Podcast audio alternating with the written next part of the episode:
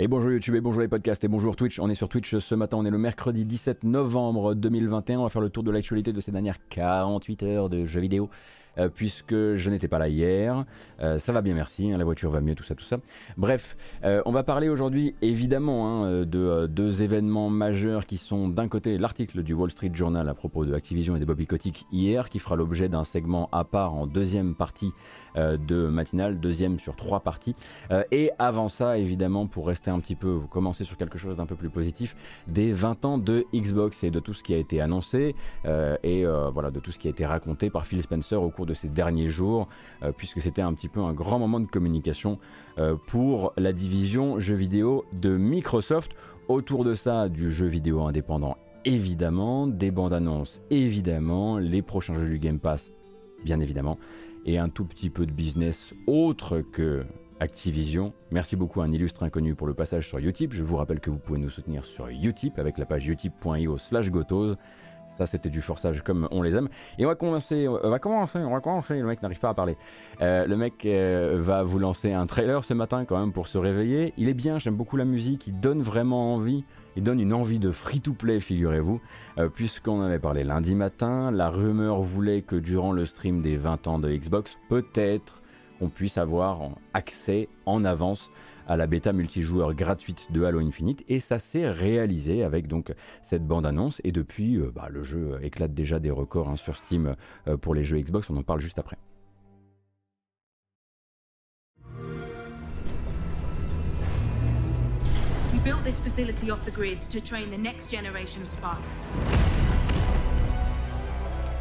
To be a Spartan, you must become the.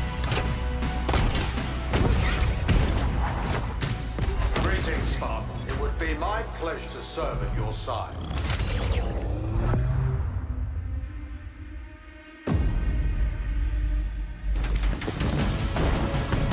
Flag eight. An electric kill.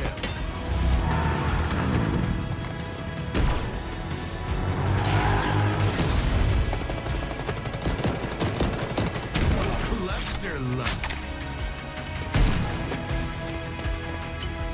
On your feet, Spartan.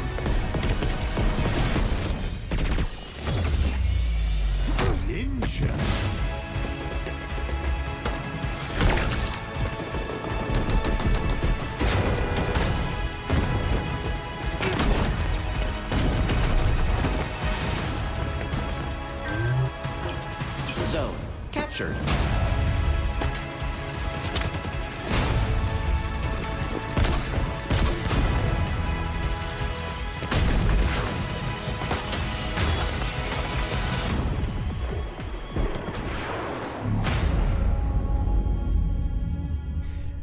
La saison 1 donc de Halo Infinite qui s'appelle Heroes of Reach. Alors moi j'aime beaucoup la musique parce que c'est quasiment une reprise d'un morceau de John Murphy hein, pour Sunshine.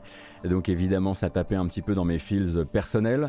Euh, alors, un petit bilan de ce qui s'est passé. Donc, l'une des annonces, parmi les quelques annonces hein, euh, qui, euh, qui, ont été réalisées durant le stream des 20 ans, c'est que effectivement la campagne payante de Halo, elle, sortira toujours le 8 décembre, comme prévu, mais vous n'aviez pas à attendre pour accéder donc à la partie gratuite, le multijoueur. Hein. On rappelle que Microsoft a, comme, a comme but de rendre ce multijoueur extrêmement répandu, célèbre, créer quelque quelque part leur Call of Duty Warzone avec Halo Infinite. Et, donc le but c'est aussi de lancer donc ce soft launch, euh, soft launch qui va permettre dès à présent d'accéder et ce gratuitement donc à ce qu'ils appellent une bêta euh, du multijoueur d'Halo Infinite, même si en fait il y a tout dedans. Euh, dès à présent, il y a tous les modes de jeu, il y a toutes les cartes, il y a déjà un premier Battle Pass. On va d'ailleurs revenir sur la question du Battle Pass euh, au sein de Halo Infinite. Vous avez accès à l'académie, vous avez accès à la possibilité de jouer donc contre des bots si vous avez envie de faire des parties multi contre des bots. Tout y est en gros et ça lance la première saison euh, dont la durée a été un petit peu étendue. La première saison donc le, liée au premier Battle Pass qui durera donc jusqu'à mai 2022. Alors moi j'étais vraiment persuadé, on en parlait lundi, j'étais vraiment persuadé que ce qu'ils allaient faire, c'était donner accès à cette bêta du multijoueur free-to-play uniquement aux gens qui avaient précommandé euh, le solo pour booster évidemment les ventes du solo.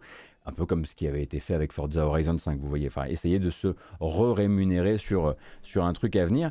Eh bien non, euh, le coup de génie hein, finalement c'est d'avoir dit bah c'est dispo désormais là maintenant gratuitement pour tout le monde. Vous pouvez le prendre sur le Xbox Store, vous pouvez le prendre sur votre console Xbox, vous pouvez le prendre sur Steam aussi, vous pouvez commencer à jouer et globalement à part quelques bugs de début de service, eh bien très rapidement c'est devenu assez stable, encore un petit peu de temps pour, euh, pour trouver des parties, parfois encore un matchmaking qui peut, euh, qui peut traînasser un peu, mais globalement quelque chose de très carré et qui montre que cette partie-là du jeu, elle est prête.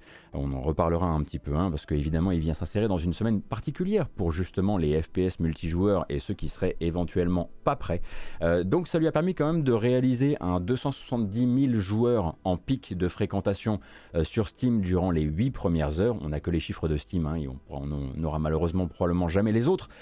Mais du coup, euh, sur les 24 heures, euh, Xbox dit déjà que c'est son jeu le plus joué on va dire en pic de joueurs simultanés, sur, sur une première journée d'exploitation sur Steam. Donc plutôt réussi. Alors on est à 81 000 joueurs en ce moment à l'heure de, de 9h43 heure française euh, ce mercredi. Ok, merci beaucoup pour l'info. Et donc, euh, lundi soir, ça en faisait le quatrième jeu le plus joué, derrière CSGO, Dota 2 et PUBG. Donc au-dessus aussi hein, de, de, New World par exemple.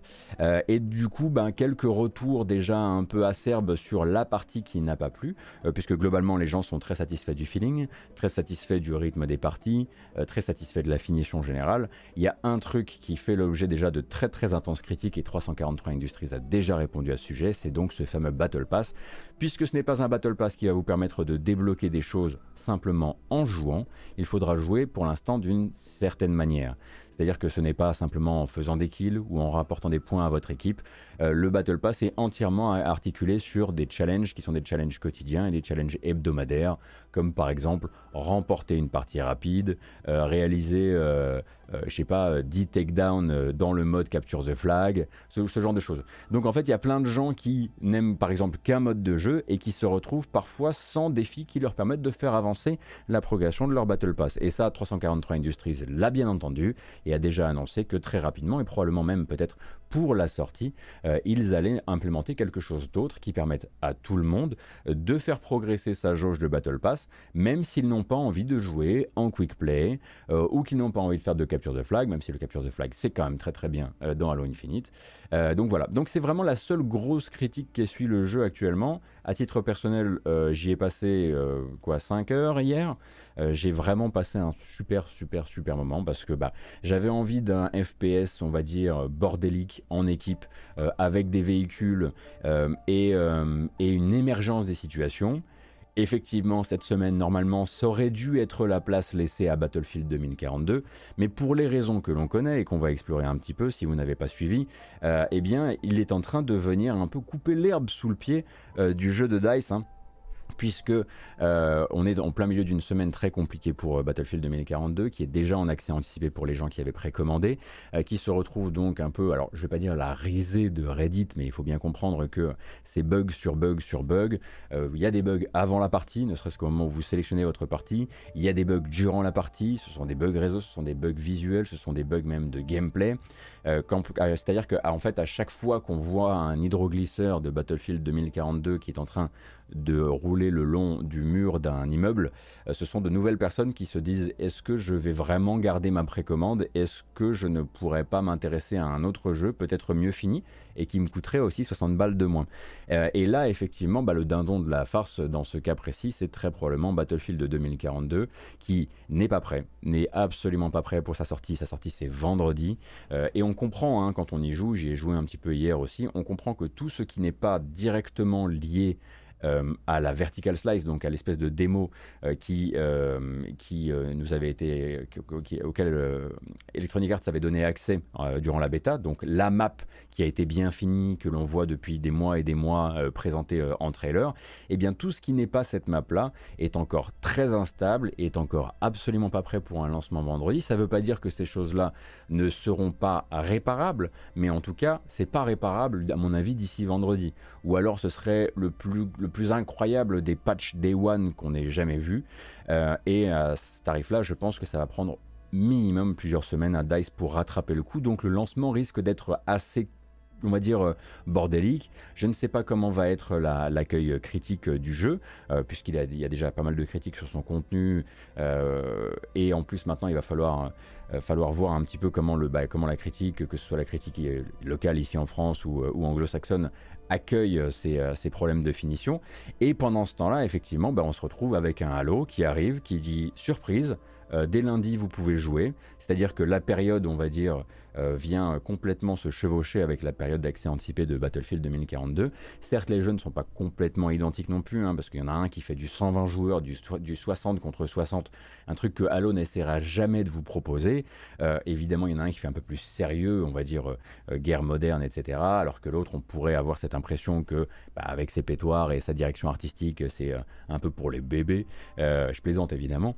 mais globalement, derrière l'invitation au fun n'est pas si lointaine. C'est-à-dire que c'est une invitation au fun de masse sur des grandes, sur des grandes cartes, euh, avec la possibilité d'utiliser des, véhicules, la possibilité de, bah, de... Justement, Battlefield 2042 veut revenir un petit peu euh, du sérieux des, précédents Battlefield vers le bordel qui était Battlefield avant, celui où on mettait des de C4 euh, sur, sur un quad pour aller le faire exploser sur le, sur le, sur le corps adverse, enfin sur le corps adverse, sur l'une des bases adverses, et en l'occurrence c'est toujours, euh, toujours ce que bah, vous propose aussi Halo Infinite. Vous l'avez vu dans la bande-annonce, hein, le côté euh, j'attrape avec le grappin une, une, arme qui s'est envolée, euh, choper, le, choper le, le grappin est très utilisé hein, dans, le, dans, le nouveau, dans le nouveau feeling du jeu.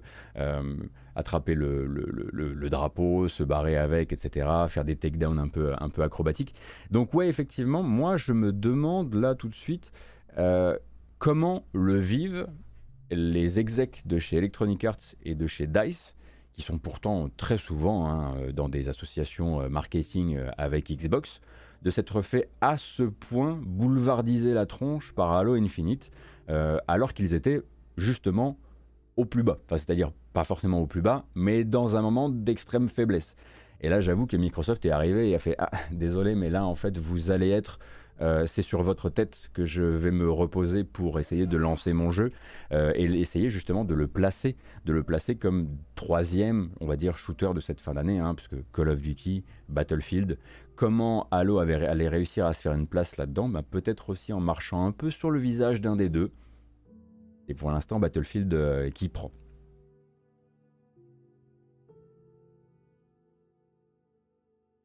Merci beaucoup Flavien pour les 19 mois fait adorable. Mais je vous recommande vraiment l'essai. Hein. Alors, effectivement, ils auraient pu. Bon, ça reste Splitgate sans les portails. Hein.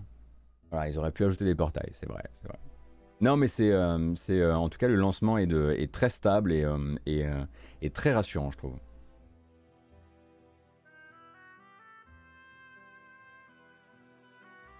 Ah oui, non, non, mais attention, Xenomis, je dis pas que c'était volontaire. Hein. Je dis pas qu'ils avaient stratégisé le fait de, euh, de se reposer sur, euh, de, de, voilà, de rouler sur, euh, sur, sur le lancement en feu de Electronic Arts. En revanche, effectivement, là, l'occasion fait un peu le larron, quoi.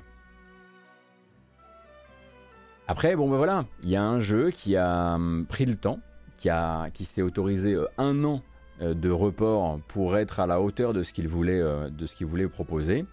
en revanche, euh, bah, on a un Battlefield 2042 qui, même si j'adore Battlefield et j'avais très envie de l'aimer et très envie qu'il soit cool, on se rend compte qu'il bah, a souffert lui aussi euh, euh, du, développement, du développement, de la manière dont on développe les jeux et des retards accumulés par l'industrie ces derniers mois, de cette dernière année. Et globalement, bah, Electronic Arts, eux, bah, ils n'ont pas, ils ne s'accordent pas le luxe de ce genre de, hein, de ce genre de report. Electronic Arts vont le pousser vers la sortie euh, indépendamment de, indépendamment de son niveau de finition, quoi. Et c'est effectivement le bout d'un très très long tunnel pour 343. Ils doivent être tellement satisfaits de se dire, ok, on a lancé le truc et en plus les gens adhèrent euh, et sont, euh, et sont comment dire, bienveillants avec cette partie gratuite. Après, bon, bah voilà, il va falloir travailler sur le Battle Pass parce que sans ça, euh, c'est ça qui va piloter l'intérêt des joueurs.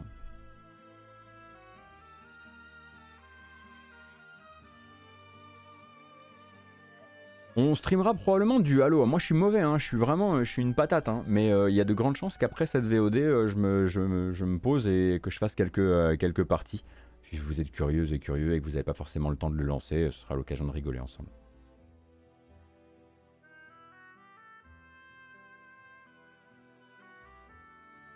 Et donc dans les festivités des 20 ans de Microsoft, il n'y avait pas que ça. Il y avait aussi bah, évidemment une grande part toujours allouée à la rétrocompatibilité dans l'univers Xbox. Et alors là, une annonce assez euh, spéciale euh, quand même, inattendue même. Euh, donc arrivent 70 nouveaux jeux dans le programme de rétrocompatibilité, donc des jeux qui sont Xbox ou Xbox 360 et qui deviennent améliorés dans leur rétrocompatibilité avec la Xbox One et la Xbox Series. Donc là, dans ce tas de 70 jeux, vous avez euh, les Max Payne, vous avez les Fear, vous avez Skate 2, on reviendra sur Skate 2 tout à l'heure, vous avez Dead or Alive Ultimate, Star Wars Jedi Knight 2, Starfighter, également Star Wars Starfighter. Euh, et puis certains ont même une amélioration du côté de la fluidité, euh, parmi lesquels donc Fear, euh, Binary Domain et Nier avec donc des modes 60 fps euh, offerts par la fonction euh, FPS Boost de Microsoft. Donc ça c'est pour les nouveaux jeux qui entrent dans cette liste et d'anciens jeux qui étaient déjà dans la liste reçoivent aussi un petit traitement de faveur, parmi lesquels Fallout 3, Fallout New Vegas, Elder Scrolls 4 Oblivion, Dragon Age Origins, Dead Space 2, Dead Space 3, Alan Wake et oui, bien sûr que j'allais vous le montrer ce matin, Sonic Generations. Et Sonic Generations passé au FPS Boost de, de Microsoft, c'est pas mal à regarder quand même. Ça fait un petit choc. Et donc je vous en ai ramené ce matin.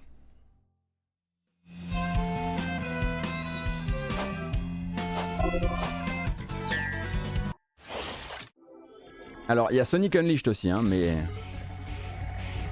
Generations également.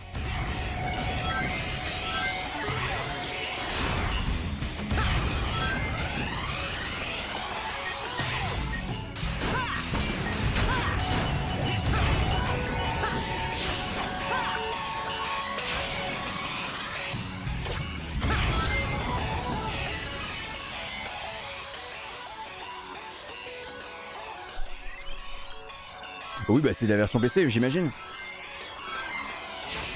Ouais, j'aurais dû vous amener du Unleashed, c'est vrai. C'est vrai que c'est plus surprenant sur Unleashed. Je sais pas pourquoi je me suis euh, entêté à vous amener du Generations alors que j'aurais pu amener du Unleashed, mais vous avez sur YouTube beaucoup d'extraits euh, qui présentent justement Sonic Unleashed euh, en 30 fps, en 60 fps, pardon, même si pour Generation vous aviez déjà, vous aviez déjà l'habitude puisque c'était la version PC. Pardon, hein, désolé, j'ai mal choisi mes captures en l'occurrence.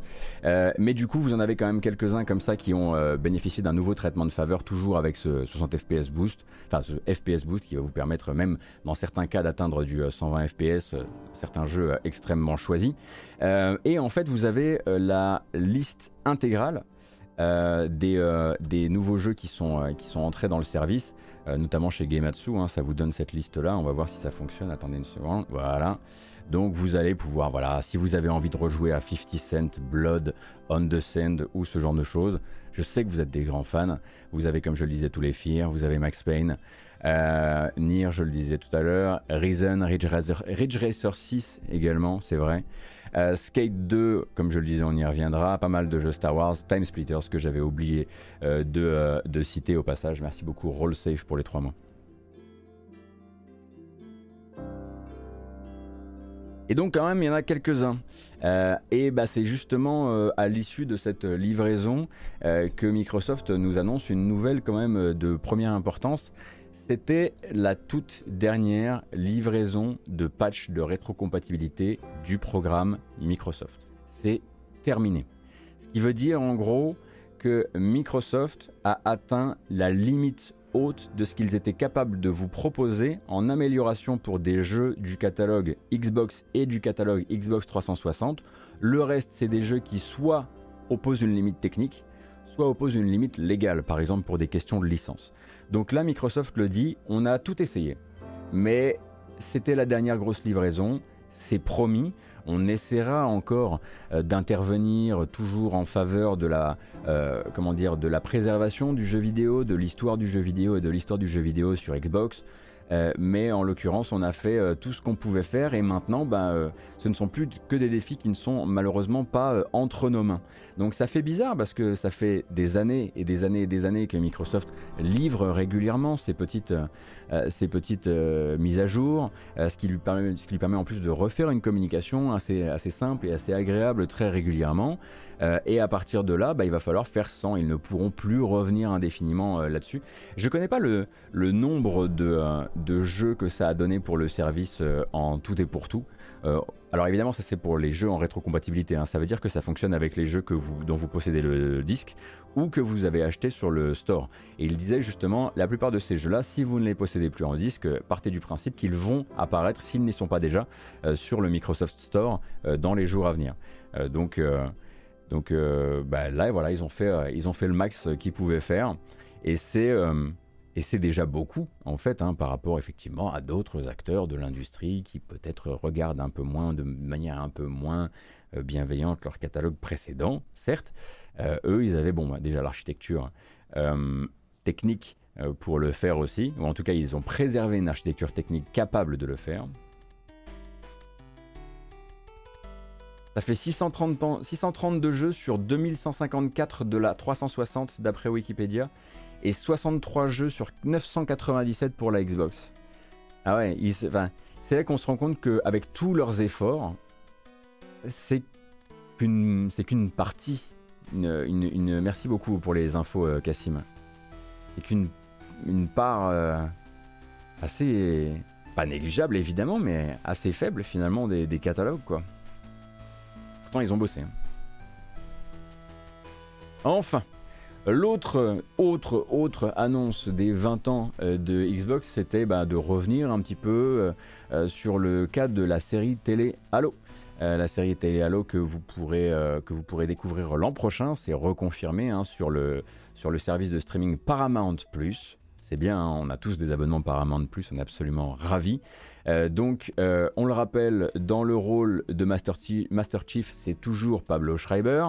Pablo Schreiber qui est donc le demi-frère de Liv Schreiber, mais c'est surtout euh, Nick Sobotka dans The Wire et Pornstash dans Orange is the New Black. C'est lui qui sera donc le bon John et on a un teaser vidéo qui dure 27 secondes. Profitez-en, il y a peu d'images. Hein.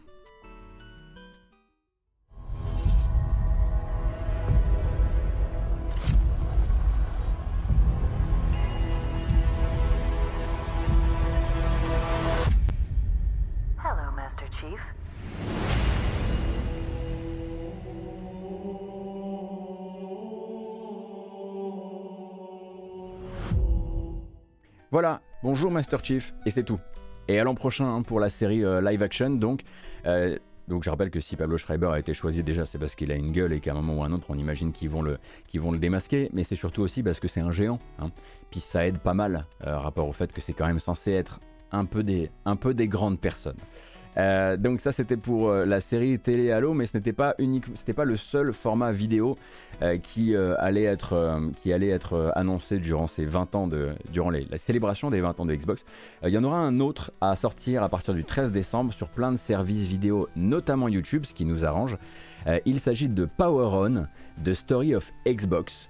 Et donc c'est une série documentaire euh, sur l'histoire de la marque Xbox depuis ses tout débuts, avec plein d'intervenants qui étaient là depuis les débuts, qui ont suivi euh, la montée en puissance de la marque, etc. Donc vous imaginez quelque chose de très rassembleur, de très image de marque. Donc je vais vous montrer la bande-annonce, vous allez me dire oui mais ça c'est du blabla. Bah oui mais il faut bien aussi que les marques euh, fassent leur propre documentaire marketing. Peut-être qu'on aura là-dedans aussi des choses à y apprendre et peut-être des moments de transparence. Et pas au niveau des chiffres, hein, parce qu'il y a quand même peu de chances que Microsoft se mette à devenir transparent sur les chiffres. Quoique. Microsoft is going to make a game console. We weren't sure how we were going to do it. Risk was enormous. Microsoft was this dominant company of the era, but success or even survival was anything but preordained. We started to ship quality games. And at the same time, we weren't doing anything in the console space. One day, these guys from the DirectX team walked in. We just thought of ourselves kind of the rebels. Of A weird combination of craziness and genius. We were a renegade team. A lot of our thinking was focused on making the very best games. that really meant something for us. We wanted to make a console designed to be easy and fun to make games on.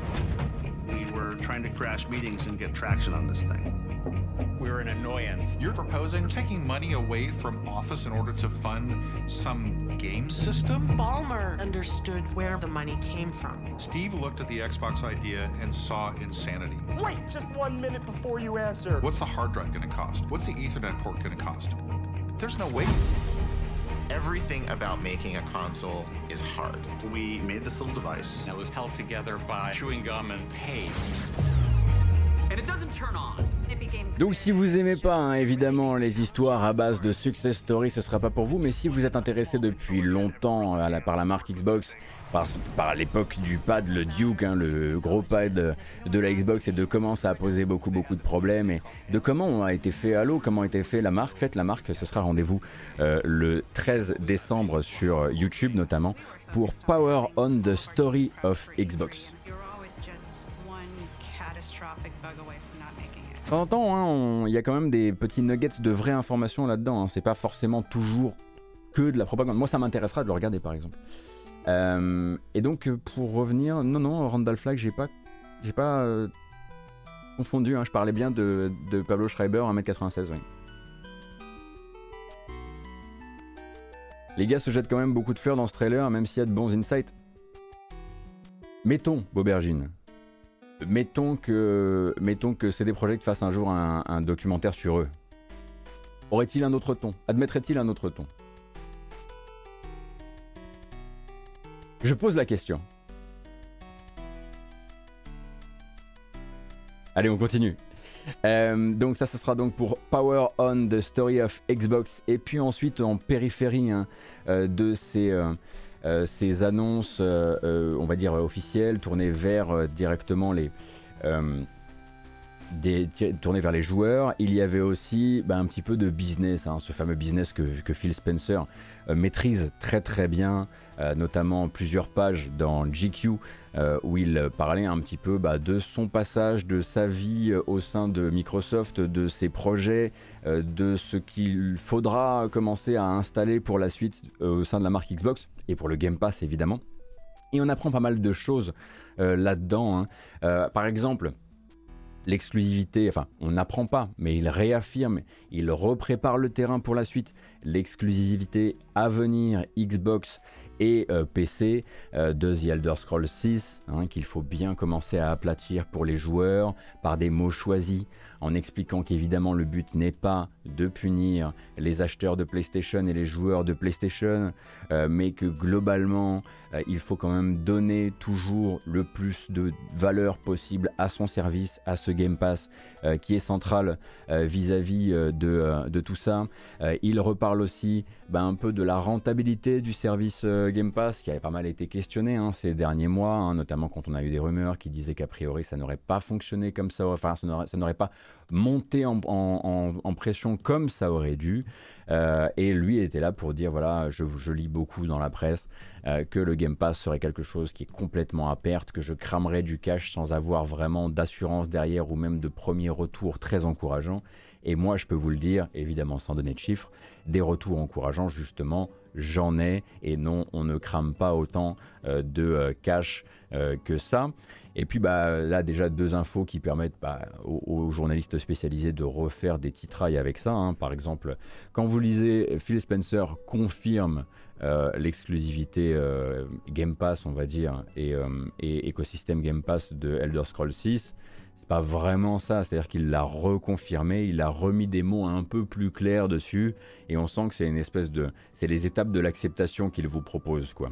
Euh, il va, voilà, d'abord il l'a dit avec des trucs choisis qui pouvaient laisser penser que peut-être, à l'époque c'était plutôt, on a la capacité de le faire. Si on voulait le faire d'un point de vue business, on pourrait tout à fait le faire parce que les gens lui opposaient le fait que bah c'est pas du tout rentable, ce serait pas ce serait pas rentable, ce serait se couper de toutes les ventes sur PlayStation, etc., etc.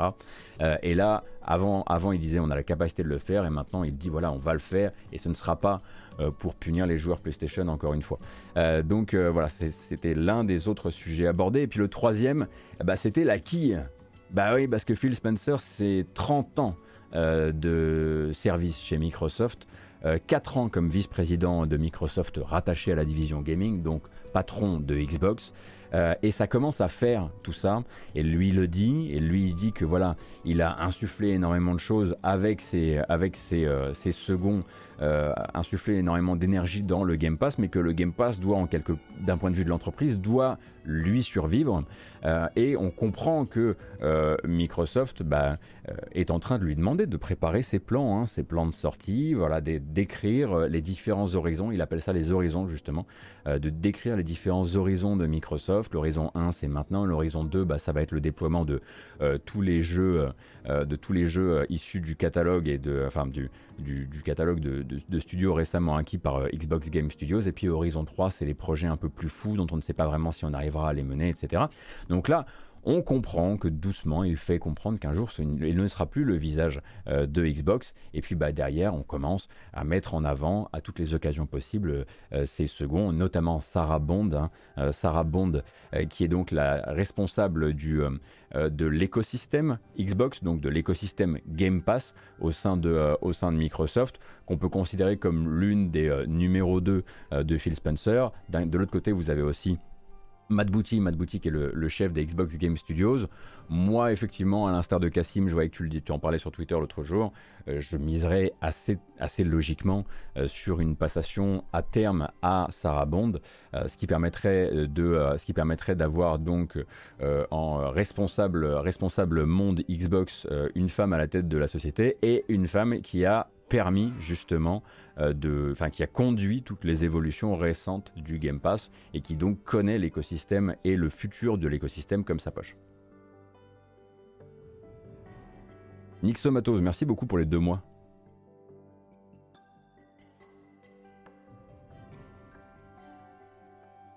Donc attention, hein, il ne dit pas je m'en vais, il dit on commence à me faire comprendre que voilà qu'il faut quand même que enfin, il faut que je mette mes affaires en ordre quoi.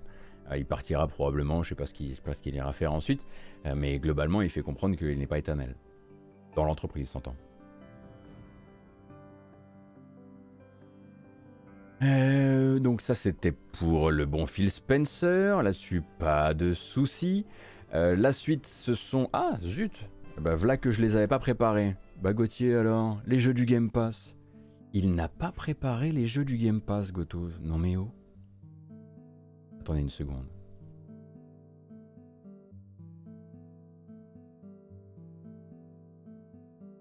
J'ai mal fait mon travail. Oh là là, je vais jamais recevoir mon chèque. Le chèque est annulé? Bon, bah on est en roue libre alors à partir de maintenant. On va, se reposer sur le, tweet de Nibel, c'est encore la manière la plus simple de faire. Et donc, ça va être un peu croppé, mais c'est pas très grave. Euh, bientôt dans le Game Pass. Donc déjà, à partir d'aujourd'hui, hein, enfin en vérité à partir de lundi, euh, vous avez Dead Space et Dragon Age Origins qui ont rejoint le catalogue Xbox Cloud Gaming, donc via le bouquet EA Play, donc c'est uniquement si vous jouez en cloud gaming. En plus de ça, le 17 novembre, on en avait déjà parlé, ce sera Next Space Rebels, qui est une sorte de Kerbal Space Program où on fait des fusées... Euh, euh, où on fait des fusées, en do-it-yourself, assez rigolo hein, au demeurant. Et lui, il arrivera donc sur le service, sur les trois services, que ce soit cloud, console ou PC. Le 18 novembre, donc, c'est demain. Hein, euh, ce sera l'arrivée d'Exo One avec lequel je vous ai suffisamment bassiné, je pense. Donc maintenant, cette fois-ci, voilà, je ne le, je n'en reparlerai plus. Euh, Fait Tactics également, déjà sorti hein, par euh, les développeurs de euh, Valdis Story, un jeu un peu moins bon hein, que Valdis Story, surtout si vous avez lu le test qu'en avait fait Von sur Gamecult. Lui aussi, il arrive sur Cloud Console et PC le 18 novembre. Le même jour, l'arrivée de My Friend Pedro dans le service sur les trois, les trois Game Pass également, Cloud Console et PC, et ainsi que Undungeon, un dungeon que vous voyez là entre Fait Tactics et Mortal Shell. Alors lui, euh, ça fait très très longtemps qu'il s'est kickstarté, ça fait très très longtemps qu'il a fait beaucoup beaucoup de promesses. La dernière fois que je l'ai essayé durant la, durant la, démo, euh, la démo Steam, j'ai pas été complètement convaincu, mais en même temps peut-être que je n'ai pas donné le temps nécessaire, donc il faudra se montrer peut-être un peu plus patient que moi. Le 23 novembre, ce sera Deer Simulator sans commentaire sur Deer Simulator. Hein. C'est vraiment un, c'est un peu comme Goat Simulator de ce que j'en ai pu, de ce que j'ai pu en voir. Et Mortal Shell également. Le 30 novembre, que ce soit sur console, PC ou cloud, l'accès à Evil Genius 2, donc le dernier jeu de stratégie gestion de rébellion, euh, et qui euh, bah, avait eu plutôt une presse assez sympathique si vous aimez les, si vous aimez les, les tycoons et les jeux de management. Euh, donc plutôt une bonne fournée, un peu moins folle que celle d'il y a une semaine, deux semaines, mais quand même.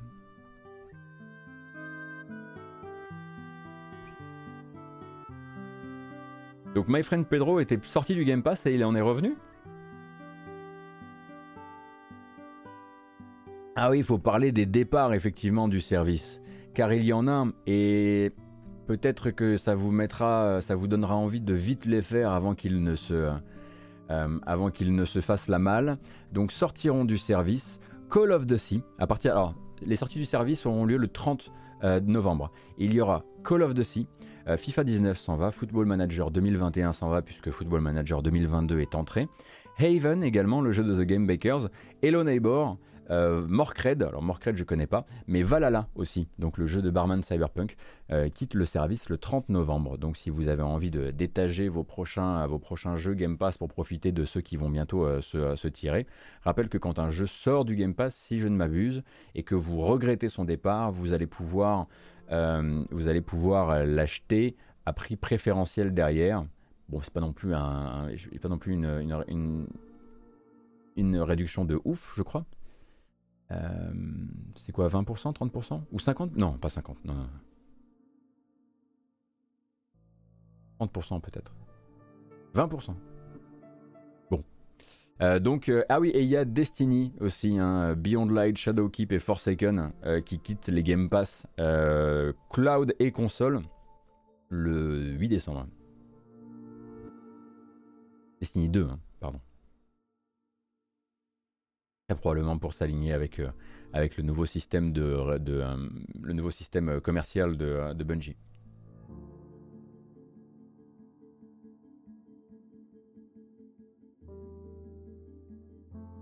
Donc voilà, vous êtes prévenus pour les sorties du Game Pass. Merci Cassim de l'avoir rappelé. Et avant justement de passer au prochain gros sujet de la matinée, euh, bah forcément, hein, avec toutes ces annonces euh, Microsoft, comme vous voyez, hein, c'était quand même. Alors, il y a d'autres trucs à regarder. Si vous avez envie de regarder toutes les célébrations, vous avez notamment une très très belle vidéo qui fait du pur storytelling, euh, qui vous montre voilà les tout débuts, la, la, ferveur du lancement de la première machine et puis des autres, etc., etc., etc.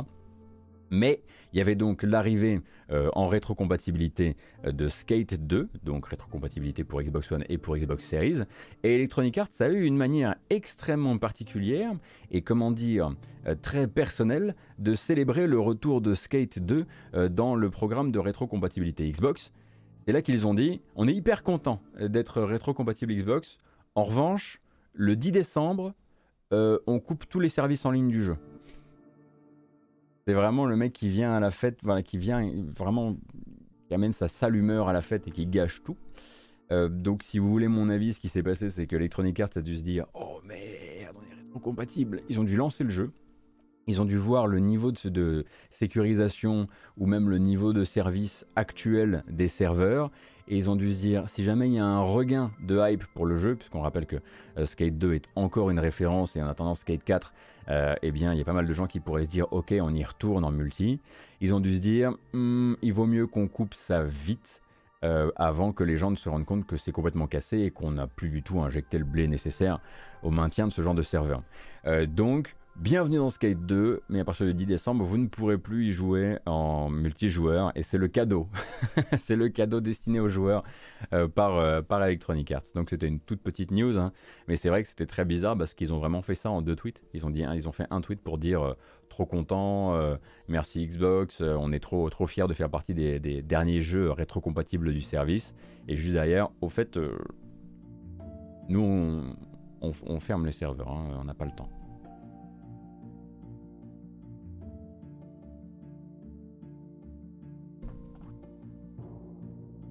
Alors.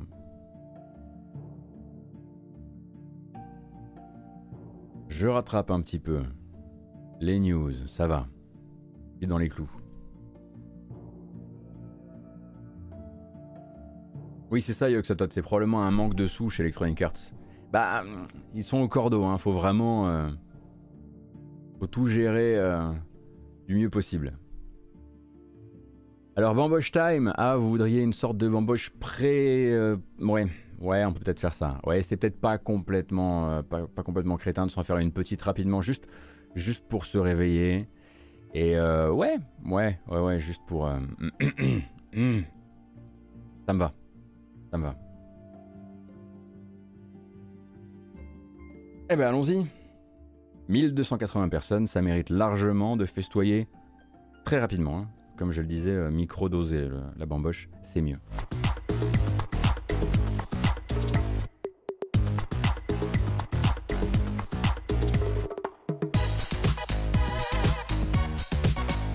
Ah oui d'accord. Merci beaucoup Drunk Moriarty.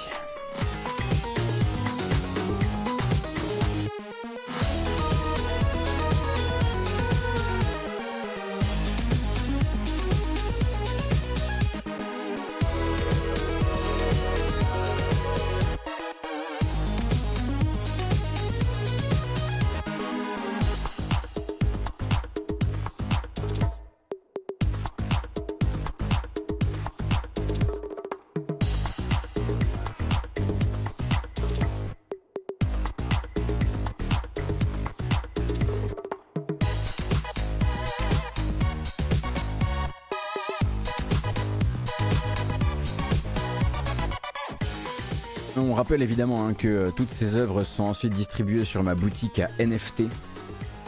Évidemment. Non, on va surtout vous rappeler hein, que pour l'instant il y a un petit souci au niveau du podcast Spotify hein, sur euh, la matinale jeux vidéo, donc euh, désolé pour l'instant ça a disparu du service. J'espère que ça réapparaîtra. Je suis en train de travailler avec, avec le support de Spotify, qui est pas vraiment les gens qui sont pas vraiment les gens les plus réactifs du monde pour faire réapparaître tout ça. Mais on est toujours sur Utip. Ah Et eh oui, utip.io slash gotos si vous vouliez par exemple euh, soutenir la matinale par un autre biais que par Twitch, ce qui ne vous empêche absolument pas de le faire via Twitch. D'ailleurs, merci beaucoup. Euh, Note Benoît, Drunk Moriarty, euh, Nick Somatos et les autres, ainsi que merci pour les follow, hein, pour les gens qui passent et qui se disent qu'ils vont rester. Quoi Un deuxième morceau, c'est ça que vous dites? D'accord.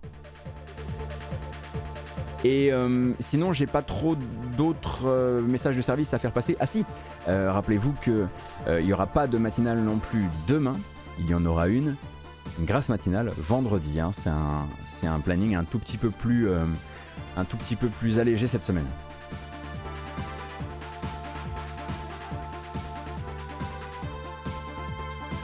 Allez, on embrasse évidemment le meilleur Final Fantasy.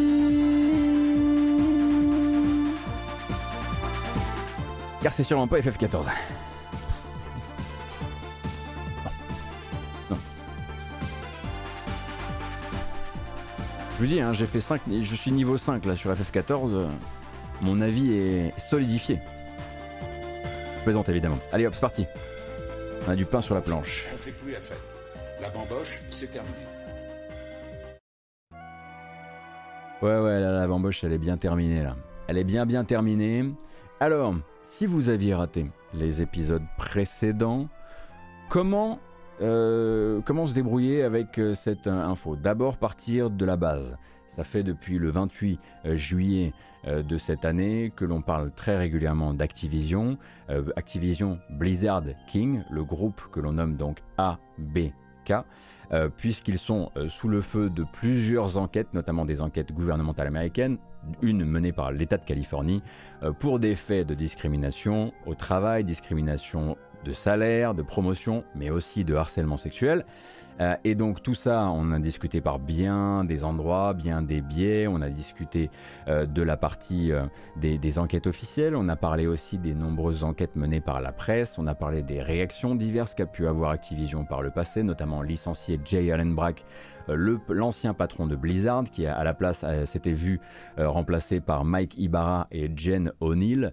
On avait discuté des manières dont Activision avait répondu, parfois sous le nom de Bobby Kotick, parfois sous d'autres noms, et tout ça, ça va venir euh, se concentrer, se réunir dans une enquête publiée hier par le Wall Street Journal, une enquête donc signée à trois mains, à trois, à six mains du coup, pardon, par Kirsten Grind, Ben Fritz et Sarah Niedelman, euh, trois journalistes qui donc depuis des mois, pendant que euh, pas mal de journalistes de la presse jeux vidéo s'intéressent à ce qui se passait dans les studios, eux se sont posé la question euh, donc du rôle de Bobby Kotick, grand patron d'Activision Blizzard King, dans la, dans la, préservation pendant de nombreuses années du climat toxique propice au harcèlement, à la discrimination et même aux agressions au sein d'Activision. Et cet article-là, il risque d'être absolument fondateur pour la suite des opérations, pour la suite des, événements, notamment pour les employés d'Activision Blizzard.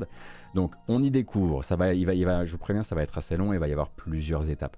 On y découvre donc des témoignages tous plus sordides les uns que les autres. Je préfère, vous prévenir directement, c'est pas un sujet léger. Peut-être que le sujet n'a jamais été aussi lourd qu'aujourd'hui. Donc si c'est pas votre truc, je comprendrai même qu'au niveau de la VOD, vous passiez à autre chose, etc. Vous n'avez pas, il n'y a pas d'injonction à toujours lire et tout regarder sur ce sujet-là.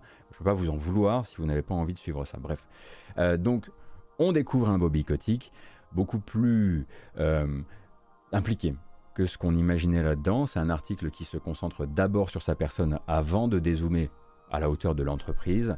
Et donc loin du président bienveillant qui ne savait pas et qui découvre et qui se contente ensuite d'annoncer des mesures pour la suite des événements, du mieux pour le futur, on a un patron d'entreprise euh, qui savait, qui selon ses témoignages serait même plusieurs fois intervenu personnellement pour protéger la carrière d'un élément toxique et contraindre des victimes au silence, des interventions parfois très personnelles. On découvre par exemple, je vais vous donner des exemples choisis, hein, je ne vais pas vous le relire en l'intégralité de l'article, mais donc l'histoire de Dan Bunting, donc co-dirigeant euh, de Treyarch. Treyarch c'est l'un des studios, hein, l'une des maisons qui est en rotation sur la série Call of Duty. Donc Dan Bunting, accusé dans l'article d'avoir été au cœur d'une enquête interne pour harcèlement en 2019 et donc, après des faits de harcèlement qui ont été remontés par une employée en 2017, l'enquête l'aurait donc désigné comme coupable avec recommandation, une enquête en interne, hein, donc diligentée par Activision, l'aurait désigné comme coupable et avec recommandation de licencier. Euh, mais à ce moment-là, Bobby Kotick serait intervenu personnellement de manière à sauver les fesses de Dan Bunting. Euh, d'ailleurs, le Wall Street Journal a contacté Activision à ce propos et la réponse officielle, c'est qu'il a écopé d'une autre mesure disciplinaire, ce qui lui a permis de garder son poste de co-dirigeant euh, de Treyarch. Euh, en revanche, à la seconde où le Wall Street Journal s'est intéressé au cas de Dan Bunting, Activision l'a débarqué.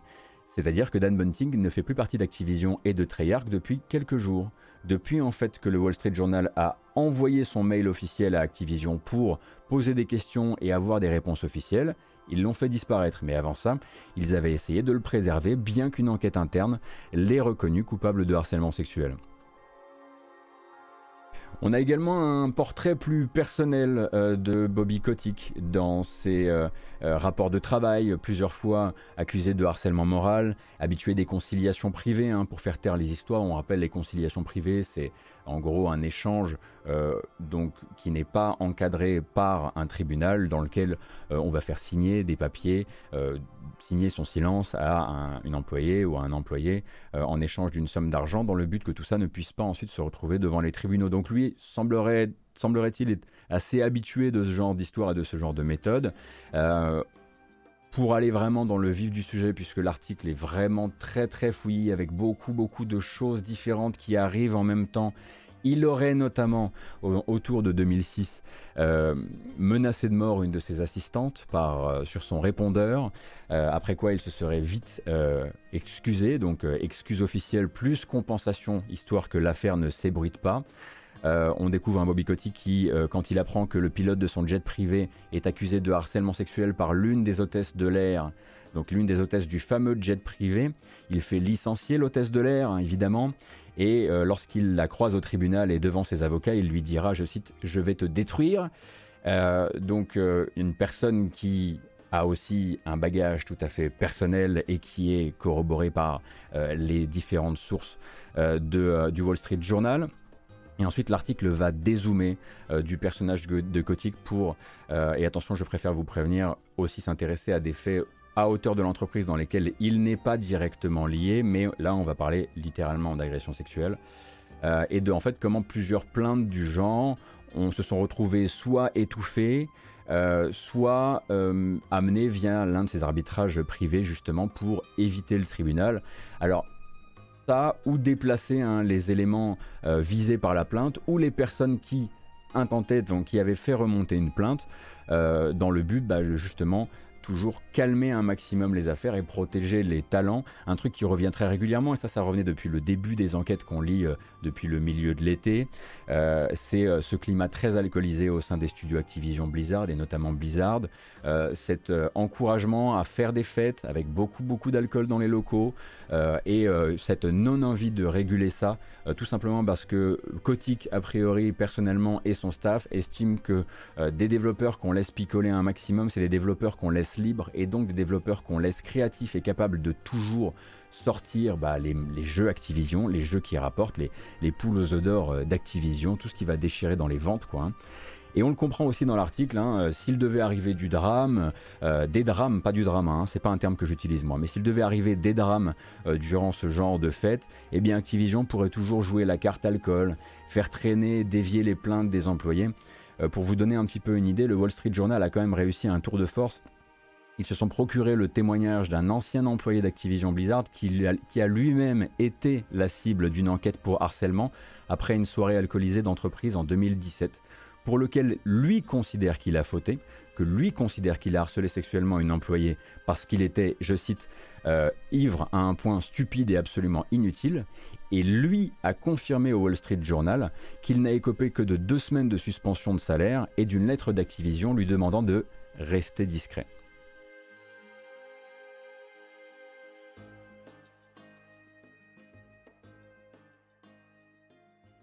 Donc euh, d'habitude, c'est pas ce genre de témoignage qu'on arrive à, à, toper. Mais le Wall Street Journal a réussi à avoir quelqu'un qui depuis n'est plus au sein de l'entreprise, euh, qui a d'ailleurs qui est une nationalité, euh, il me semble allemande, qui est reparti en Allemagne et qui s'était et qui s'était fait sortir après un conflit. Même pas à cause de ça, il s'est fait sortir plus tard après un conflit manifestement avec son avec son supérieur. Et lui, en fait, bah, reparle de ces années-là, euh, ces années-là qui sont pas si lointaines hein, quand même. Hein, ça nous amène, c'était 2017, c'était il n'y a, pas très longtemps. Mais voilà, lui dit, voilà, voilà ce qu'on m'a conseillé de faire, euh, et voilà, la, voilà la, comment dire, la porte de sortie absolument euh, merveilleuse que Activision m'a proposée sous prétexte que j'étais, que j'étais manager, quoi.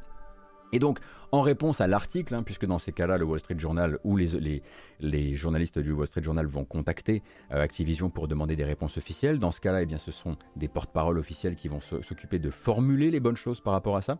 Et en réponse à cette partie de l'article, eh la porte-parole d'Activision dit que l'éditeur prendra bientôt des mesures à propos de l'alcool au travail. A priori, ça fait plus de 10 ans, ça fait peut-être même 15 ans euh, que des plaintes euh, en boucle remonte sur ce climat-là, euh, remonte sur bah, l'abus d'alcool, notamment euh, à, la, à, la, à la BlizzCon. Hein. On avait peut-être, vous aviez peut-être lu euh, cette, fameuse, cette fameuse enquête de Kotaku à propos de la fameuse de la Cosby Room, qui est une, chambre d'hôtel autour de la, autour de la, de la BlizzCon. bref, ça fait très longtemps que ça a l'air d'être un problème, mais maintenant que le Wall Street Journal s'y intéresse, on va prendre des mesures vis-à-vis -vis de l'alcool au travail. Et après, il y a le coup de grâce. Parce que ça, tout ça, c'était même pas le coup de grâce. Quand on apprend effectivement que Kotick est capable de menaces de mort sur, des, sur, des sur certaines de ses employés, euh, ou quand on apprend comment il, a sauvé euh, la mise d'un co-dirigeant de Treyarch qui était reconnu coupable par une enquête interne, c'est pas encore le coup de grâce parce que là on a quelque chose d'encore plus. On peut, une partie du public pourra toujours se dire oui mais c'était il y a longtemps, oui mais les, les, les, moralités, les, mentalités ont changé. Il y a toujours une partie du public qui va essayer de trouver une porte de sortie. Ben là je vais vous proposer un truc qui en l'occurrence, et c'est pas moi qui vous le propose, c'est Wall Street Journal, qui a trois mois.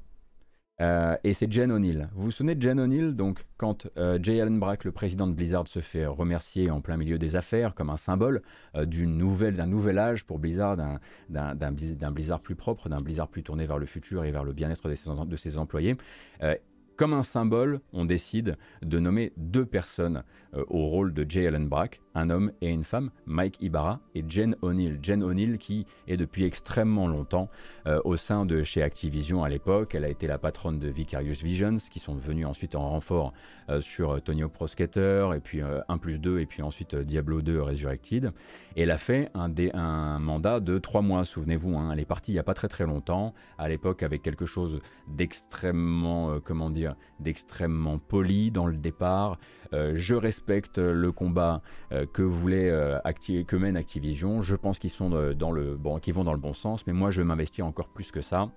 Elle est partie travailler chez Women in Games International, donc une association euh, dont le et à l'époque elle avait même été accompagnée dans son départ par Activision, lui souhaitant tout le meilleur et donnant de manière symbolique un million euh, de dollars à l'association Women in Games International, histoire de dire regarde, regarde comment on valide ton nouveau choix euh, de vie. Eh bien, Jen O'Neill n'a pas attendu très longtemps avant de dire sa véritable vérité à propos d'Activision et à propos de son embauche et de sa nomination au rôle de co-dirigeante de Blizzard.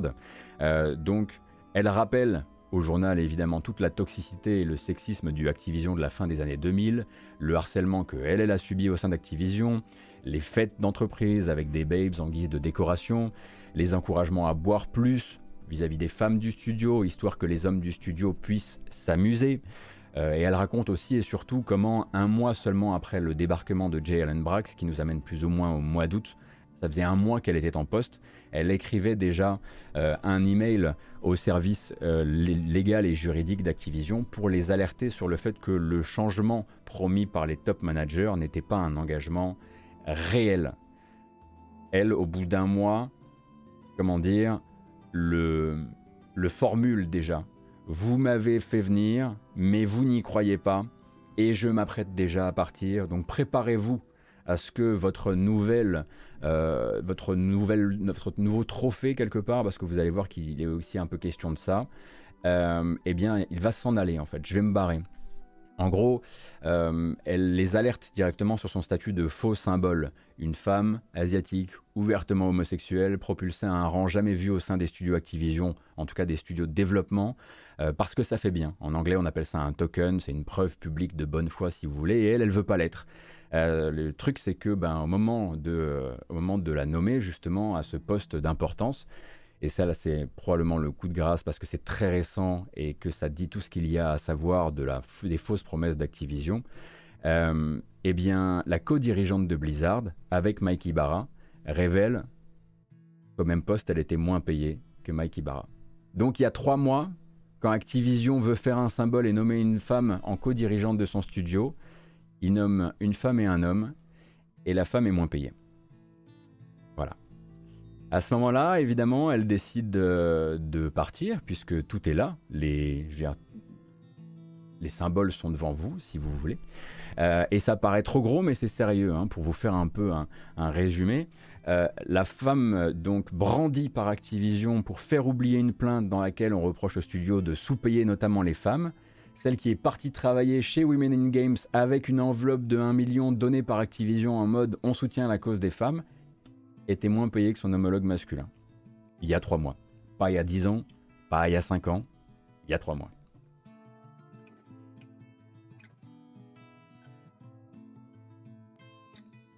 Mike Ibarra qui effectivement lui n'a pas 15 ans chez Activision comme elle. Je sais plus si elle a 10 ou 15 ans, mais, euh, mais, euh, mais effectivement c'est euh, Mike Ibarra, lui il est arrivé beaucoup plus tard chez Activision.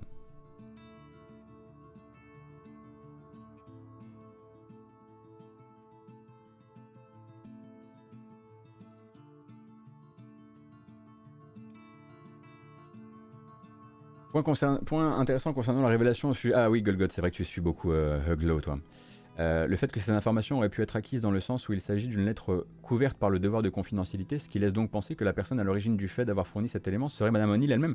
À Golgot, écoute, a priori, si tu lis l'article du Wall Street Journal, ce qui n'est pas évident parce que l'article est derrière un paywall et que le paywall du Wall Street Journal n'est pas évident, évident, a priori, moi je me suis abonné et j'ai découvert qu'a priori je suis bon pour un désabonnement par téléphone avec des Américains.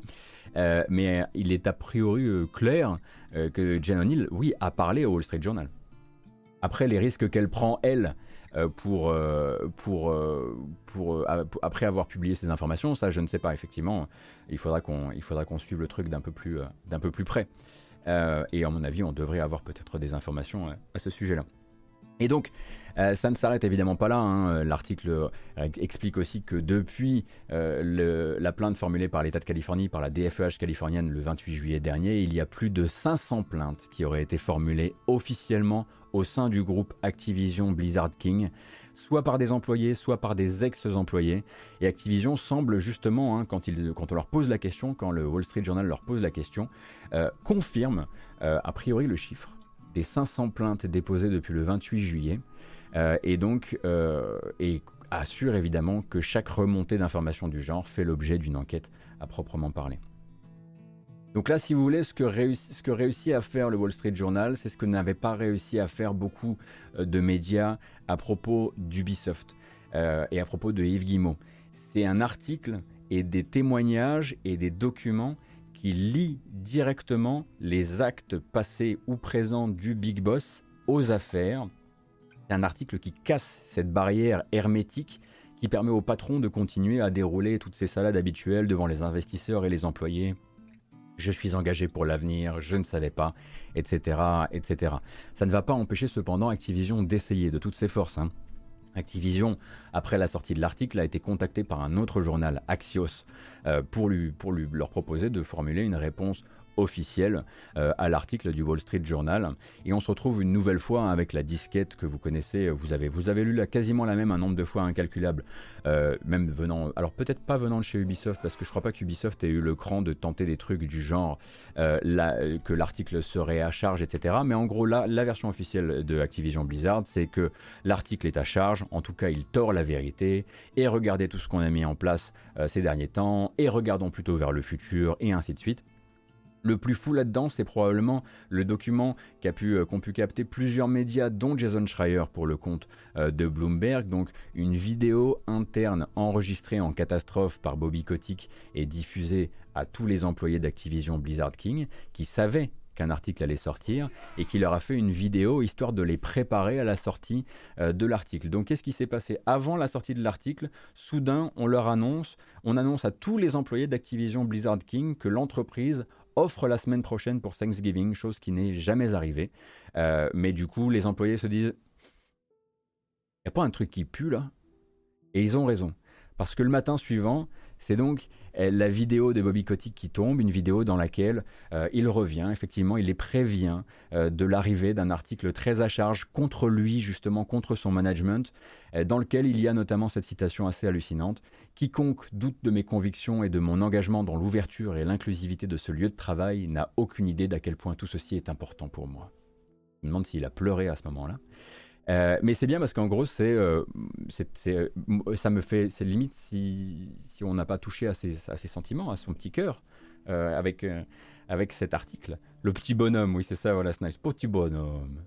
et du coup, cette prise de parole, ainsi que le reste, bah, ça, ça, voilà, ça a eu son effet hein, sur, sur les employés d'Activision Blizzard King, puisqu'hier, ils ont fait la grève. Voilà, hein, globalement, hier, alors ça donne hier soir pour nous, mais c'était le matin pour eux. Euh, préavis de grève exceptionnel, complètement pas préparé. donc Activision Blizzard King Workers Alliance, donc le groupe d'autodéfense interne des employés d'Activision Blizzard King, demande officiellement, ce que demandent beaucoup d'ailleurs, même d'articles de presse depuis quelques temps et de quelques joueurs hein, depuis quelques temps, et surtout depuis hier, la démission ou au moins la destitution euh, de Bobby Kotick.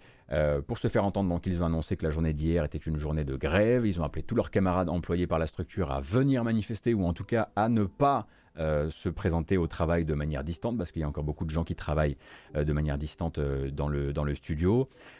et donc, bah, vraiment en catastrophe, hein, ils n'avaient absolument pas prévu. Ils ont vu la vidéo, ils sont sortis. Euh, donc évidemment, ils n'étaient pas 2000, ils étaient plutôt 100, peut-être 200. On aura évidemment euh, les, euh, retours de, les retours par rapport à tout ça. mais c'est quand, forcément quand c'est pas préparé, déjà le fait que 100 personnes pas préparées au petit matin décident de sortir des bureaux, c'est déjà assez hallucinant. Après, euh, c'est la première fois forcément qu'on peut se poser la question, rassurez-vous, on y vient, qu'on peut se poser la question de l'intouchabilité de Bobby Kotick. Bobby Kotick, qui on, le rappelle, hein, est donc, le, patron d'un studio de jeux vidéo le mieux payé au monde, euh, mais également euh, qui, coûte même de l'argent à Activision le jour où il part, puisque je crois que son parachute doré est estimé à 290 millions de dollars, quelque chose comme ça. Ça, c'est ce que euh, devrait lui payer l'entreprise si jamais il devait être écarté pour une raison euh, ou pour une autre euh, par, le reste du, par le reste du conseil d'administration. Donc ça, c'est évidemment la question qu'on se pose. À quel point est-il intouchable? Comment un jour Bobby Kotick peut-il être sorti de l'entreprise? Eh bien, manifestement pas par le conseil d'administration, puisque le conseil d'administration quand sort un article comme celui-ci, comme sortent des témoignages comme celui-ci, quand on parle de menaces de mort, euh, quand on parle de documents vraiment, d'enquêtes internes qui prouvent qu'il a protégé des harceleurs et qu'il a peut-être aussi protégé des agresseurs, eh bien le conseil d'administration, les 10 personnes tout en haut d'Activision Blizzard sortent un communiqué au goût de flotte qui dit tout simplement on est derrière lui. Euh, le board donc assure au directeur son soutien et sa confiance dans, je cite, les défis à la fois critiques et ambitieux qui attendent l'entreprise. Euh, pour l'instant, en tout cas. Alors peut-être que le timing n'est pas le bon pour se débarrasser de lui, peut-être qu'aussi la moitié du conseil d'administration sont des amis de 40 ans. Euh, de, Bobby Kotick, hein, comme vous l'expliquez sur Twitter par exemple Oscar Lemaire. donc alors ça c'est moi qui vous l'explique, mais donc le conseil d'administration de Activision c'est 10 personnes, 8 hommes, 2 femmes. Euh, la plupart sont des partenaires de travail de Bobby Kotick de l'époque où il avait encore 20 ou 25 ans. Euh, certains sont des soutiens financiers euh, dont il a eu besoin à des moments clés de l'évolution de la structure, par exemple quand il a s'agi de chasser, chasser Universal de ses terres, enfin pardon c'était pas Universal. Vivendi, pardon, Vivendi Universal de ces terres. Et donc tout ça, ce sont des gens qui se serrent les coudes depuis extrêmement longtemps pour la plupart, quand ils n'ont pas même des, simplement des liens familiaux. Euh, donc euh, voilà, en l'occurrence, le conseil d'administration pour l'instant renouvelle de la manière la plus euh, aigre pour nous possible son soutien euh, à Bobby Kotick. Et puis bah, maintenant, ce sont les employés qui demandent son départ, c'est la presse qui demande son départ, c'est une partie des joueurs, celle qui s'intéresse à ça, qui demandera son départ.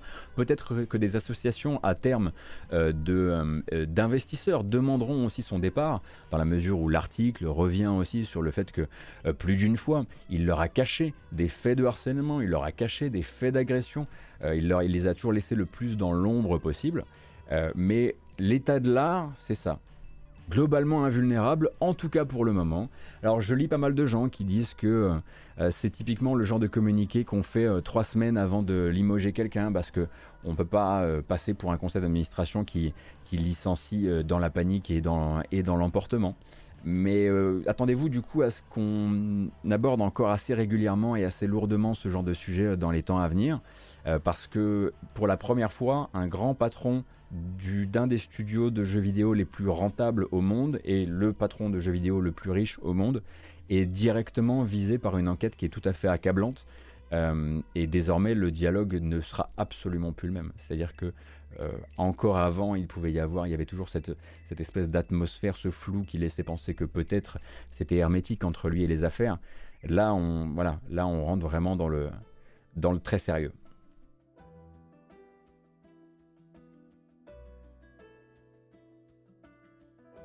Oui, effectivement. Alors, la démission, il n'y en aura pas, hein, puisque s'il part, en, part en démission, il part pas avec le même parachute.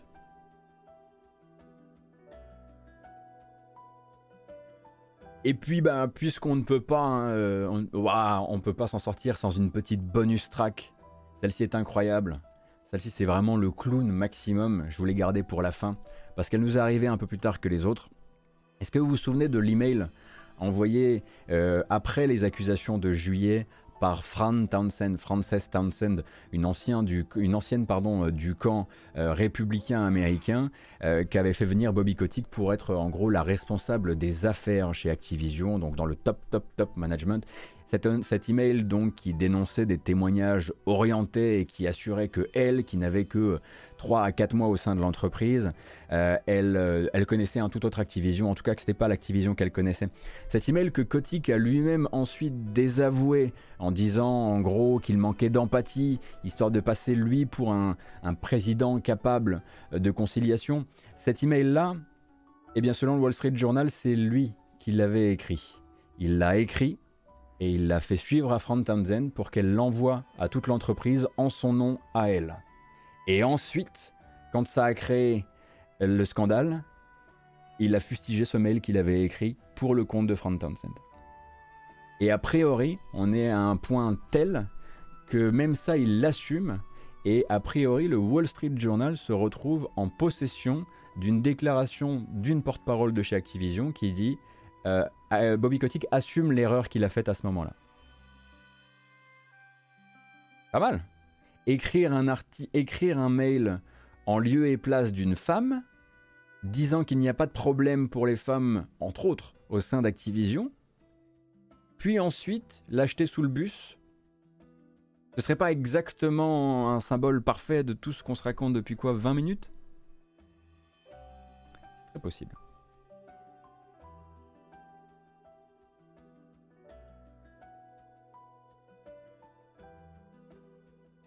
On est dans l'absurde et pourtant, et pourtant ça semble, ça semble réel.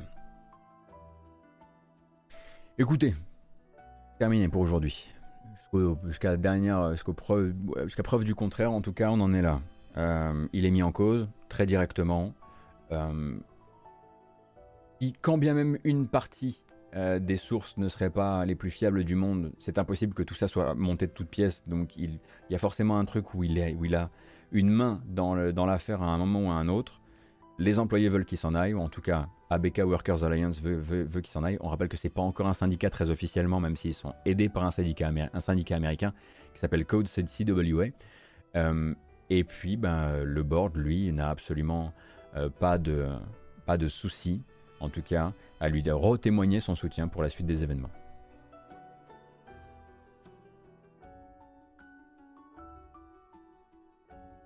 Sur ce, on va pas faire comme si c'était pas grave, parce que c'est probablement un des articles les plus hardcore que j'ai lu de cette année. La plupart d'ailleurs étaient tournés autour de tournés autour d'Activision, mais on va essayer de on va essayer d'une petite douche mentale en se mettant un petit morceau de musique et ensuite on reviendra aux news.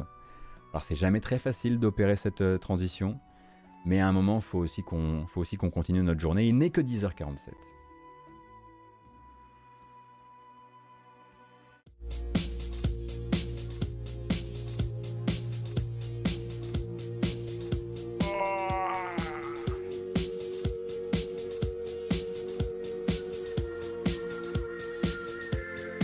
Avec la meilleure musique, en tout cas la musique préférée de Madingue, c'est sûr. Donc je crois que j'ai réussi à être plus ou moins carré sur ce que je vous ai raconté. Évidemment, vous avez d'autres euh, résumés de cette affaire que vous pourrez lire dans les médias euh, francophones aussi, hein, si vous n'avez pas envie de vous, vous taper la traduction vous-même. C'est probablement celui de, euh, du père Fidalbion aussi sur, sur Gamecult. Et puis bah, on y reviendra. Hein. On y reviendra tant qu'il faudra. J'ai pas l'impression de qu'on est particulièrement des agents du changement. Hein. Ici, là, c'est pas nous qui menons les enquêtes, mais il faut donner de la force à ces enquêtes-là aussi et il faut leur donner un maximum de portée parce que comme vous pouvez le voir, elles peuvent faire changer des choses ou en tout cas elles peuvent euh, ouvrir des portes assez inattendues.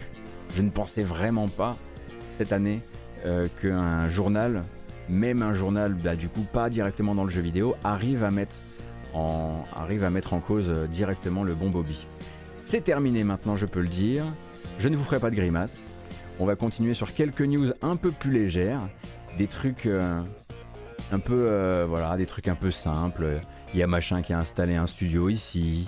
Euh, il y a Bidule qui a racheté bien machin. Il y a tel jeu qui est repoussé. Du, du tout venant, si vous voulez. Et puis ensuite, on regardera quelques bandes annonces.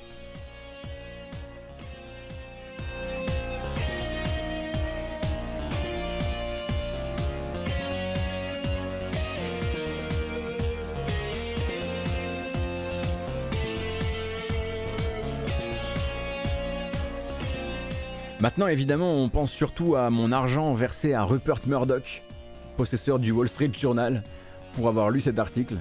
Et au fait qu'à partir de maintenant, si je veux me désabonner, il va falloir que je téléphone.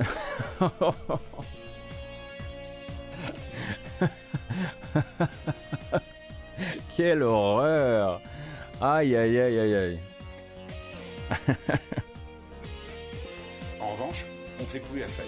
C'est fini. c'est terminé. À partir du moment où j'ai parlé de Rupert Murdoch, je pense, qu'on peut dire que c'est terminé. Oh là là, un petit peu de gris, ça va nous faire du bien.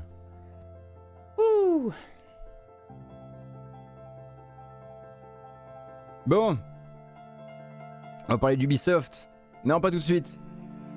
D'abord, euh, une, euh, une petite euh, info, c'était les bilans semestriels de Embracer il n'y a pas très longtemps. Embracer, ce sont donc, c'est le groupe euh, c'est le groupe qui possède THQ Nordic, qui possède Deep Silver, qui possède Coffee Stain, qui possède Core, Koch, Koch Media. Et donc, ils étaient notamment là euh, pour annoncer, et Gearbox désormais, bien joué Cassim, euh, ils étaient là notamment pour annoncer le report du prochain Saints Row. Et oui, hein, souvenez-vous, il y avait un Saints Row à sortir l'an prochain, celui-ci même d'ailleurs. Et donc ce Saints Row là, le prochain Saints Row de Volition, qui est un reboot, aura besoin d'un petit peu plus de temps que prévu. Il devait normalement sortir euh, en février 2022 et du coup faire partie de l'exercice fiscal en cours. Il décale au prochain et Volition depuis a eu le temps de venir confirmer euh, que ce n'était pas un... Alors au début c'était Embracer qui en parlait et parlait d'un report au fiscal suivant, ce qui pouvait nous laisser penser qu'il pouvait même sortir en février 2023 par exemple. A priori, après la, prise de parole de Volition, il est question de le repousser à le 23 août 2022. Donc il prend euh, un petit 6 mois dans les dents. Euh, Embracer euh, évoque rapidement des questions de qualité en disant qu'il serait plus sage pour les joueurs, pour les employés et les actionnaires de garder la qualité du produit en ligne de mire. En même temps, on peut aussi se dire peut-être qu'ils n'ont pas envie de sortir le même mois que Elden Ring et quelques autres très très gros poissons. D'autant que pour l'instant, leur jeu n'a pas une superbe presse. En tout cas, les joueurs ne sont pas particulièrement conquis et il y a encore en termes de communication tout à faire à propos du jeu. Et d'ailleurs, Embracer en parle, il y a un deuxième projet AA, non encore annoncé, euh, qui lui aussi va décaler d'un exercice fiscal euh, vers l'autre. Euh, et de son côté, hein, donc pour revenir sur, sur Saints Row, Jim Boone, qui est le Chief Creative Officer de Volition, dit qu'en gros, sortir en février, c'était sortir avec une vision pas totalement réalisée. Et eux, ils veulent aller vraiment au bout de ce projet. D'où le fait de le reporter au 23 août. Voilà, il n'y a plus de musique. la question, donc, euh, à propos de Vampire Bloodlines 2, euh, une question qui est posée sur le chat, est-ce qu'on a des nouvelles? Alors, pour rappel, donc le jeu avait été confisqué euh, à son développeur. Ensuite, on n'avait plus de nouvelles de Paradox pendant quasiment 6 mois, voire plus de 6 mois. Paradox a ensuite confirmé que Vampire, Vampire de Masquerade Bloodlines 2, putain, c'est pas facile quand même, avait été confié à un nouveau studio dont ils n'ont pas encore dévoilé l'identité. Et très récemment, le patron de Paradox a eu l'occasion de rappeler qu'il était content de l'avancée actuelle du nouveau développement, qu'on imagine être une sorte de demi-reboot quand même, euh, mais qu'il n'était toujours pas question de parler de date, qu'il n'est toujours pas question euh, de, parler, euh, de parler du studio non plus. Il veut en gros leur laisser le temps et leur laisser le temps sans la pression des gens. donc pour l'instant, ça va être des petites déclarations qui servent à rien, du genre nous sommes très contents du développement, le jeu est toujours vivant, blablabla. Bla, bla, bla, voilà.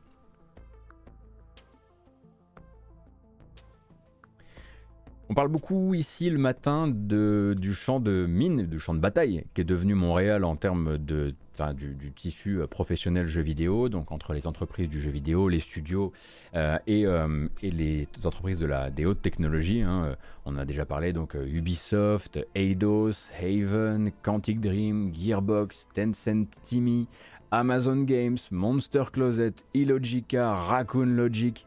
Ah, c'est marrant. Il y a Illogica et Raccoon Logic. Euh, et quelques autres encore font que bah, ça flambe à Montréal en termes d'intérêt, euh, comment dire, de la guerre pour l'intérêt des meilleurs profils, et ça va pas s'arranger. Ça va pas s'arranger parce qu'il y en a un autre qui vient justement s'implanter encore à Montréal. Cette fois-ci, c'est un chinois, c'est MiHoYo. Donc MiHoYo, l'entreprise chinoise qui est derrière le succès de Genshin Impact, eh a choisi Montréal pour ouvrir sa première plateforme sur le continent nord-américain. Donc une succursale qui travaillera à la fois sur Genshin Impact mais aussi euh, sur le prochain jeu du studio, euh, souvent décrit en interne comme un triple A en monde ouvert entre action, et aventure avec un gameplay à base de tir, priori du TPS, euh, et un univers paranormal. Et donc l'entreprise s'installe, évidemment elle investit hein, d'un point de vue local, dans le recrutement, dans l'éducation, histoire d'accélérer son, implantation dans le coin et il prévoit de réunir une centaine de développeurs d'ici deux ans. On leur souhaite bien du courage, hein, parce que pour rappel, c'est donc cette guerre entre euh, tous, les, euh, tous les studios qui amène euh, notamment Eidos Montréal à passer à la, semaine de 4 jours, qui amène Ubisoft Montréal à déclencher, à, déclencher, à déclencher, également déclencher aussi, c'est vrai un peu, en catastrophe des augmentations, des augmentations de, des augmentations de salaire, des augmentations du, des, des, des, des, volumes de congés payés, etc. etc. Bref, Euh, ça va être encore, ça va bien se tirer la bourre sur la région Montréal. Et pourquoi, du coup, pourquoi quid de Montréal et, pourquoi autant de, studios s'y installent? Car les crédits d'impôt sont très très très très avantageux à partir du moment euh, à partir du moment où vous vous installez, à partir du moment où vous faites tourner euh, bah, l'éducation, la formation locale, où vous, vous, travaillez avec, euh, si j'ai bien compris, avec des Canadiens. ce que j'avais compris, c'était que justement, on m'a envoyé un lien, il faut encore que je le potasse, quelqu'un de la matinale, du, du, chat de la matinale m'a envoyé un lien très intéressant. Il revenait aussi sur pourquoi, on en parlait lundi, je disais, peut-être que la solution pour ces studios, c'est aussi d'aller chercher le plein télétravail pour travailler avec des Américains, travailler avec des gens qui ne sont pas forcément tout de suite à portée, mais qui sont sur des fuseaux horaires assez proches. Et si j'ai bien compris ce que j'ai commencé à lire, ça serait beaucoup plus difficile euh, pour ces entreprises-là parce que justement leur crédit d'impôt passe aussi par le fait de travailler avec des résidents canadiens et avec des citoyens canadiens. Euh, du coup, euh, il faudrait que j'approfondisse ce sujet-là. Mais les crédits d'impôt sont très très très favorables aux jeux vidéo, notamment sur Montréal, ouais. Et le Québec et le Canada de manière générale, pardon.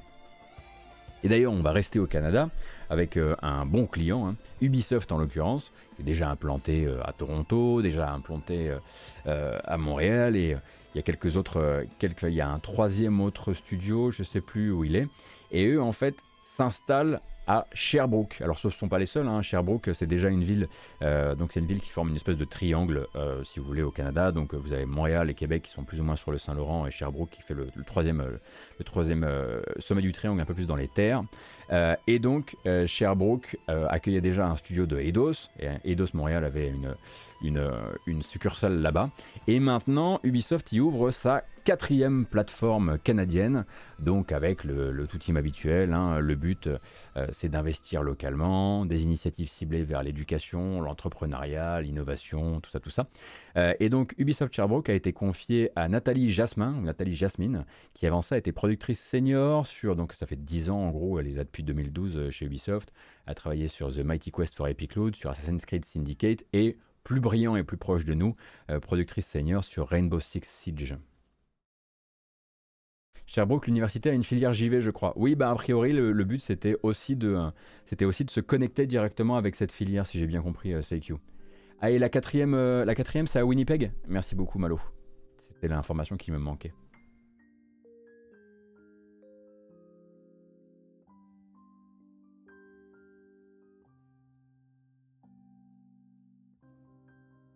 Naden, Ubisoft est pas trop mal quand même sur l'intégration des femmes à des postes clés. Euh, oui, euh, mais euh, bah, justement, Better Ubisoft parle souvent du fait que, que c'était par exemple pas le cas dans le fameux, dans le fameux pôle éditorial tant, tant discuté durant l'été 2020. et que donc il y a BioJet Granger, une ancienne justement de Rainbow Six Siege, qui a été admise dans ce club très fermé. mais justement, Better Ubisoft encourager aussi à ce qu'il y ait plus euh, de diversité au sein de ce pôle éditorial, parce que ça reste euh, quand même derrière l'endroit où sont décidés quels seront les futurs succès de l'entreprise. Enfin, si ça reste évidemment des succès. Euh, mais, oui, il y a probablement, probablement des, des, endroits, notamment du top management de certains studios, où c'est déjà le cas.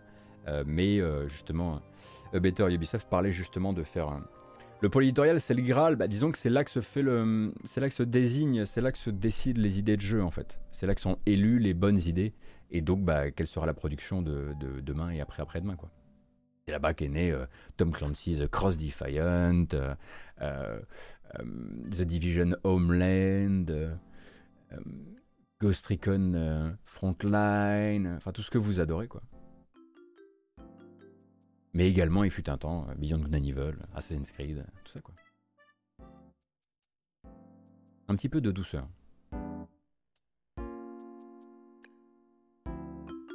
Euh, un rapide crochet par New World. Je vous avais parlé du fait que New World euh, voilà, essuyait euh, pas mal de difficultés en post-sortie, donc le MMO de Amazon, Game Studios, pardon, euh, qui bah, enchaîne les gros et petits problèmes et du coup bah, finit par décourager un peu les joueurs. Hein. Il y avait la partie où ils n'avaient pas autorisé toutes les migrations de personnages qu'ils avaient promis à la base. Il y avait la partie où il n'y avait plus possibilité donc de réaliser des échanges en monnaie, donc monnaie in-game, hein, en pièces d'or, à l'intérieur du jeu parce que la fonctionnalité avait été désactivé par Amazon Game Studios qui était en train de courir après un bug de réplication de la monnaie et des objets qui permettaient à des gens d'exploiter le système et donc de défoncer l'économie du jeu. Donc ça, ça avait été coupé une première fois et c'est recoupé actuellement. Hein, Amazon Game Studio le dit, euh, il cherche désespérément à faire disparaître ce très gros bug qui a mis toute l'économie du monde euh, de, euh, de, New World en carafe, c'est-à-dire que les joueurs bah, là ne peuvent, voilà, rien, ne, rien ne fonctionne correctement d'un point de vue des échanges. et en gros, pour ça, ils ont désactivé les échanges le temps de nettoyer les inventaires de joueurs et de procéder aussi à des bannissements de comptes. En gros, ils chiffrent plus ou moins à 1500 comptes, 1500 comptes ciblés qui ont été bannis du jeu euh, pour abus justement de l'exploit en question, puisque à eux seuls, toujours selon un community manager de, euh, euh, de, Amazon Games, à eux seuls, ils possédaient 80% des objets et des devises clonés qui avait été cloné grâce au bug. Euh, donc le Amazon Games en fait espère comment dire couper à la source euh, la distribution et l'écoulement de ces objets et de ces, de ces devises en bannissant ces comptes-là. S'ils y arrivent, donc maintenant ça voudrait dire que les 20% qui restent, ne sont pas forcément des gens qui ont qui utilisent ce bug, mais qui se sont retrouvés à acheter et à revendre des objets qui n'avaient rien à faire dans l'économie du jeu à la base. Là, pour l'instant, l'état de l'art, c'est ça ils ne peuvent, les joueurs râlent évidemment parce qu'ils ne peuvent pas, euh, parce qu'ils ne peuvent pas échanger dans le jeu et ça commence à bien faire. Et puis ben, si, à chaque fois qu'il y a un souci, ils sont obligés de couper des, pans entiers du jeu, voilà, il y a pas mal de gens qui se, qui se, euh, comment dire, qui se découragent un peu, à propos du jeu. Mais Amazon Game Studios doit se débarrasser de ce bug et doit le dépister le plus vite possible parce que sinon, bah, ce sera probablement, enfin, ça finira par le verrouiller entièrement le truc et à devenir complètement incontrôlable.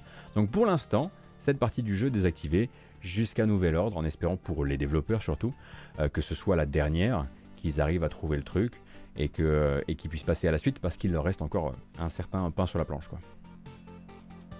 Pourquoi ban les joueurs qui ont exploit euh, Parce qu'en l'occurrence, là, le but ce serait de bannir les 1500 comptes qui auraient surexploit. Ah, ça a été réactivé du coup?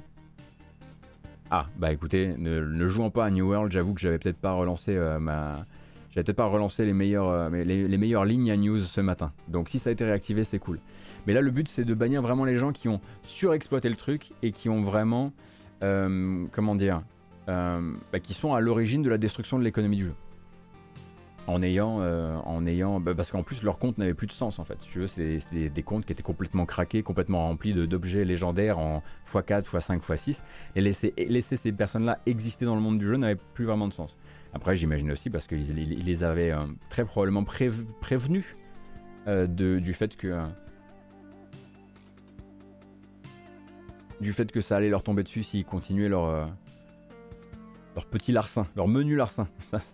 le menu larcin à 5000 objets légendaires, ouais, c'est ça.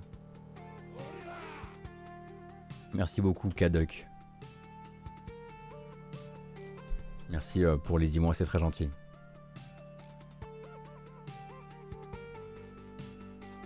Bannir des joueurs qui cheat Je sais pas, peut-être pour éviter qu'ils continuent recommencer. Oui, et puis faut pas oublier non plus qu'il y a derrière aussi, euh, c'est la faute du dev certes, mais tant que ces joueurs-là continueront à, inonder l'économie du jeu, ils ne pourront pas couper le truc à la source. Ils sont obligés à un moment de, se débarrasser de, des gens qui, euh, qui perpétuent le truc. C'est ce que j'ai l'air de comprendre en tout cas. Enfin, c'est ce que je crois comprendre, pardon. Euh, on, va, parler rapidement, pardon, excusez-moi, j'en perds mon latin, de Take Two, Take Two qui, dans euh, les bilans euh, récents, avait oublié de nous glisser qu'ils ont, c'est très rapide, hein, c'est vraiment une news en 2-2, qu'ils ont racheté Roll7. Donc Roll7, ce sont les développeurs de Holy Holy et du, prochain Holy Holy World. Eh bien, Roll7 est désormais, via l'organe private, Division de Take-Two, un studio interne de Take-Two. Donc, vous, le saurez, vous le saurez pour la suite. C'est très très bien pour Roll7 qui n'a pas toujours connu que euh, de la santé financière, qui a parfois eu des gros gros coups de flip et qui a failli fermer.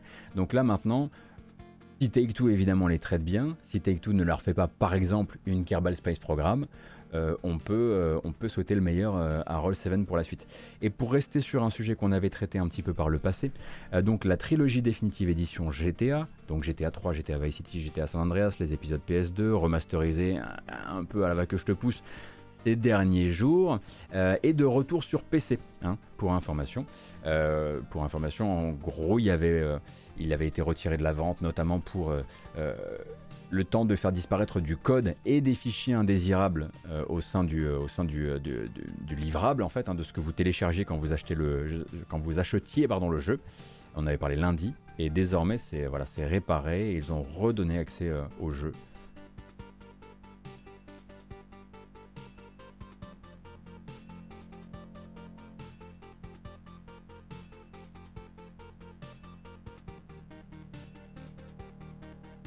Oui, effectivement, pour revenir sur la faute des devs, etc., euh, effectivement, tu signes des conditions d'utilisation et je crois que là-dedans, oui, comme vous dites, tu- t'engages effectivement à ne pas exploiter. Et tu t'engages du coup à soumettre ton compte à un éventuel bannissement si jamais il devait y avoir euh, des débordements. Merci beaucoup Deep Night, c'est très gentil. Ah, ça fait super plaisir, merci beaucoup. Et bravo pour le jeu, encore, hein, tant qu'on y est. Non, pas la faute des devs, empreinte, pas comme ça. Mais genre, je pense que la question qui était posée sur le chat, c'était pourquoi ce seraient des joueurs qui paieraient pour un bug euh, qui est de la responsabilité euh, du studio de développement? Non, bien sûr que non. hein, personne, ici ne traite les développeurs déjà de fainéants ou de, euh, ou tâcherons ou quoi que ce soit. Mais effectivement, on avait après, euh, voilà, on avait, on couvre aussi la partie CGU qui est importante.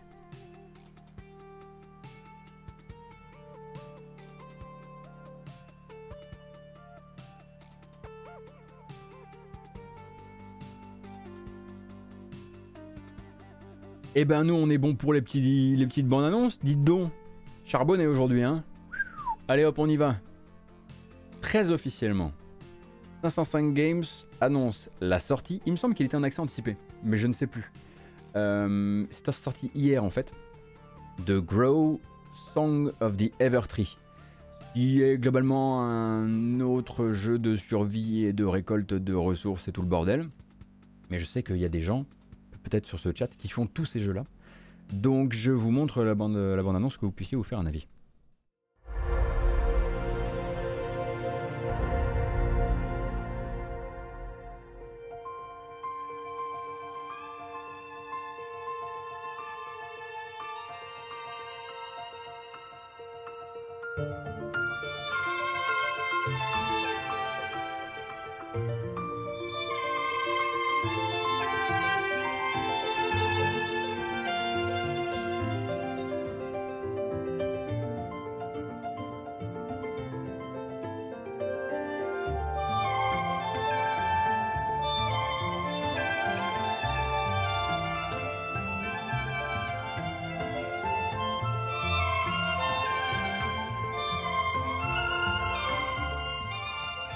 Alors en titan sur le chat on a vu juste, hein, c'est vrai que c'est un jeu qu'on peut pas mal rapprocher par exemple d'un My Time at Portia ou ce genre de choses. Peut-être que vous dites My Time at Portia, je ne sais pas.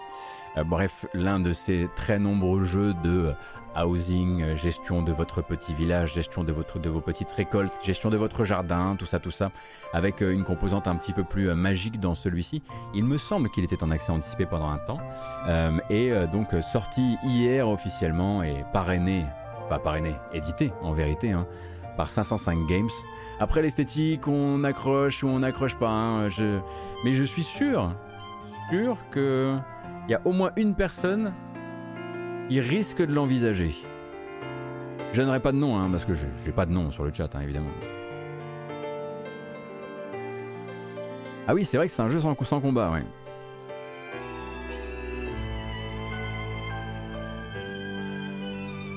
Oui, c'est par les développeurs de Yonder, tout à fait.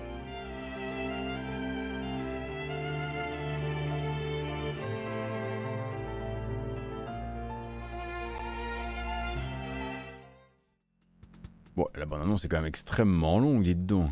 C'est fou, ça, 2 minutes 30. Et oh, oh, nous on est pressés. Non, puis en plus, il faut qu'on parle des, des, belles, euh, des belles créations de Riot. Alors, non pas de Riot, de Riot Forge. Donc, hier, euh, c'était hier? Non, peut-être pas. Hum, hum, plus. Donc, hier, c'était euh, la, conférence liée justement aux jeux Riot Forge, qui sont le Riot Forge Showcase, qui sont donc des jeux utilisant la licence Riot mais créés euh, par des développeurs indépendants, ou en tout cas des développeurs externes à Riot, et notamment des jeux prévus aussi sur Switch. C'est là qu'on a donc découvert la sortie d'un jeu qui avait été déjà annoncé et puis également deux autres projets qui euh, courront dans les temps à venir. La sortie surprise, c'était hier. Joe Madureira est de retour avec le studio Airship Syndicate euh, pour Ruined King League of Legends Story euh, qui avait été annoncé et qui est en gros la rencontre très claire entre les deux derniers jeux du studio. D'un côté Battle Chasers Night War et de l'autre Darksiders Genesis. Quand vous allez voir le jeu, vous allez vous dire, mais il se fout de ma gueule. C'est vraiment la rencontre des deux jeux ensemble, très décliné, mais dans le monde de LoL. Et donc c'est sorti hier sur Xbox, PlayStation, PC et Switch. We've got a harrowing to stop. And remember, from here on out, it's Captain Fortune. The goddess granted me a vision. The black mist enveloping the world. If the Black Mist has returned, I will drive it back. I'm not losing my city to the delusions of some second-rate king. Welcome to the wild, no hero. The dark comes, swallow everything. With our combined might, no challenge is too great. I won't abandon my duty. Not again. It's time for the truth to come to light.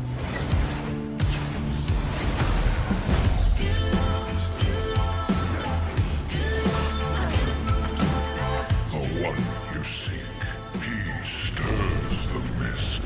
Maybe we are doomed. When the giants call and ask you what you want. Has the goddess forsaken us? Come on. We've taken some hits, but we're not done yet. Prove yourself and Pull them under.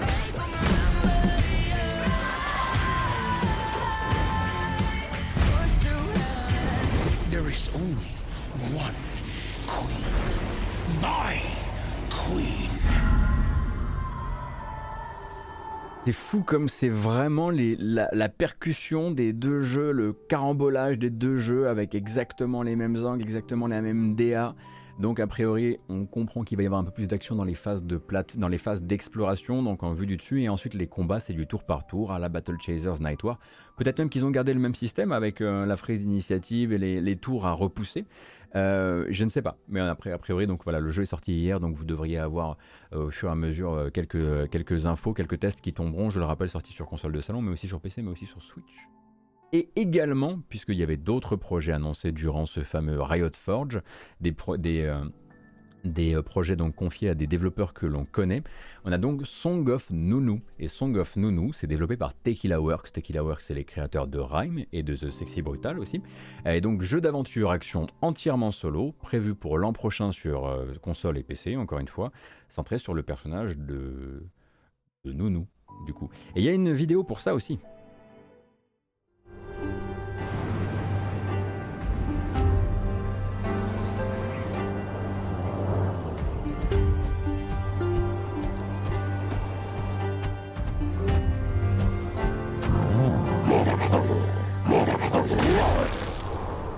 At Tequila Wars, we always try to create games that try to answer two questions. Where is the beautiful and where is the crazy? Alors, évidemment, pour l'instant, vous allez voir que techniquement, il y a encore plein de petits soucis euh, par-ci par-là. Il y a, voilà, l'optimisation n'est pas encore réalisée, mais vous allez pouvoir voir quelques premières images de Song of Nunu. And there is this tiny little child, Nunu. And Nunu, in this world of war, is just looking for his mother. And that was the kind of story we want to tell. Song of Nunu is a single player narrative adventure, and as a Nunu, you are looking for your mother. It's a road trip you are doing with your best friend. Willump is like the biggest teddy bear you have ever seen. Alors on rappelle hein, qu'il n'est absolument pas question d'un jeu en coopération, c'est juste que vous allez coopérer entre les deux personnages dans un jeu 100% solo. wasteland, but in this land, if you look here, you have the Notai. The Notai don't believe in war. They believe in stories. Donc ça c'était pour euh, Song of Nunu, donc par les développeurs je le disais de Rhyme et de The Sexy Brutal, mais ce n'était pas le seul, il y en avait un deuxième qui lui s'appelle Convergence. Et Convergence, lui, est développé par Double Stallion, qui sont les créateurs de Speed Brawl. Je ne sais pas si vous avez connu Speed Brawl. Euh, et donc, on parle d'un jeu de plateforme et d'action, avec une mécanique de contrôle du temps, et en héroïne, le personnage de LoL qui s'appelle Echo. Me demandez pas, j'ai jamais joué à LoL. Le seul truc que j'ai vu de LoL de ma vie, c'est une partie de Runeterra sur Twitch. Et j'ai regardé le premier épisode de Arkane, donc euh, je suis un peu limite si vous voulez. Pareil, prévu pour console et PC l'année prochaine, et également quelques images de gameplay. Donc Echo c'est un petit mec et pas une petite meuf. D'accord, je note. And let me tell you, the game has evolved considerably since that day. Oh, look! It's our favorite sniveling! We've been waiting ages to beat you up! Oh, yeah? Well, no time like the present.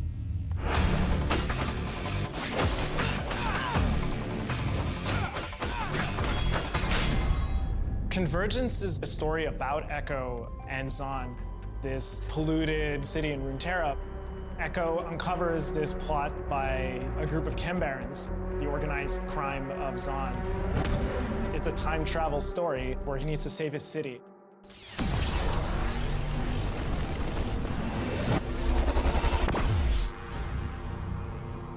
Few years back, we got a phone call from Riot Forge. My partner called me up and said, Hey, uh, Riot wants to make a game with us.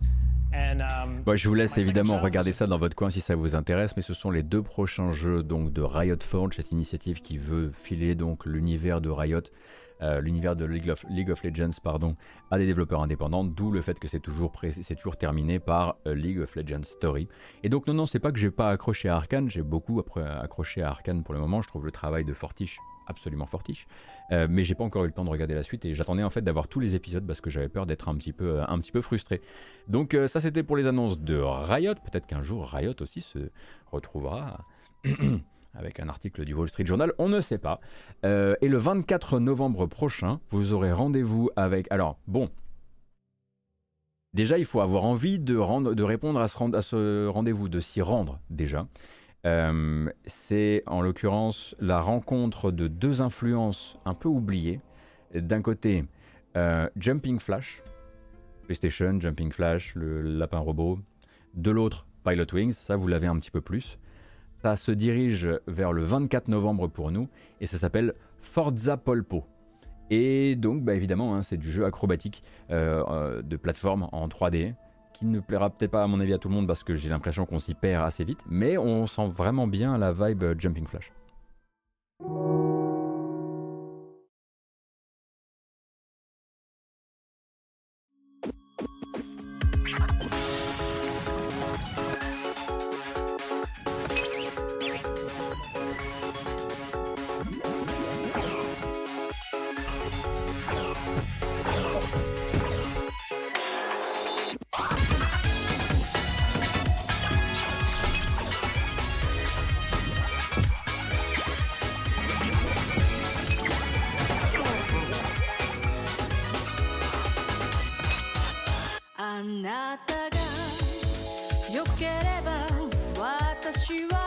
Donc vous l'aurez compris, hein, d'abord sur PC via Steam.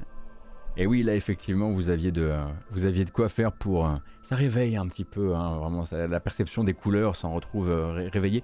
Et un peu de city pop, c'est vrai que ça faisait plaisir. On a trop peu de city pop dans les bandes annonces de jeux vidéo. Euh, et donc ça c'est pour le 24 novembre, donc c'est plus qu'une affaire de... Bah, de jours en l'occurrence puisqu'on est, on est le, le 17. Alors c'est vrai que j'ai complètement oublié la sortie hier chez Riot Forge aussi de Hextech euh, Mayhem. Donc on va rattraper mon retard. Comment j'ai pu laisser passer ça? Un runner rythmique. Ah mais je l'avais déjà vu, oui, je m'étais dit, voilà, je sais pas si ça va leur plaire. Eh ben on va voir ça, on va voir ça ensemble. C'est sorti hier, notamment sur Steam aussi. Ah, là on, reconnaît bien vraiment le... Alors c'est pas le travail de Fortiche là pour le coup, hein. vous, allez le, vous allez le capter assez vite. Rhythm game induces a flow state, a state of heightened mental flexibility that allows the subject to, to master the tempo. Boring! Nobody's gonna play our game if you make it sound like homework. Donc je crois que c'est PC et mobile, hein. runner rythmique, je le disais.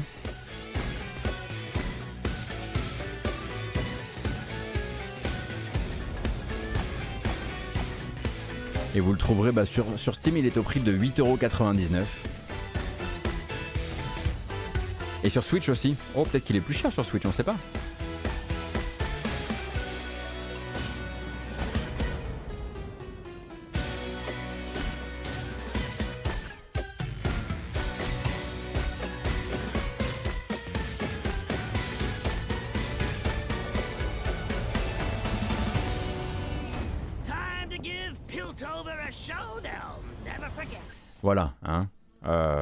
Comprends maintenant pourquoi je l'avais pas mis. En fait, j'avais vu la bande-annonce, elle était sortie un peu plus tôt, celle-ci, je crois, et je m'étais dit, oh là là, je vais pas leur ramener un runner mobile, ils vont me jeter la tête.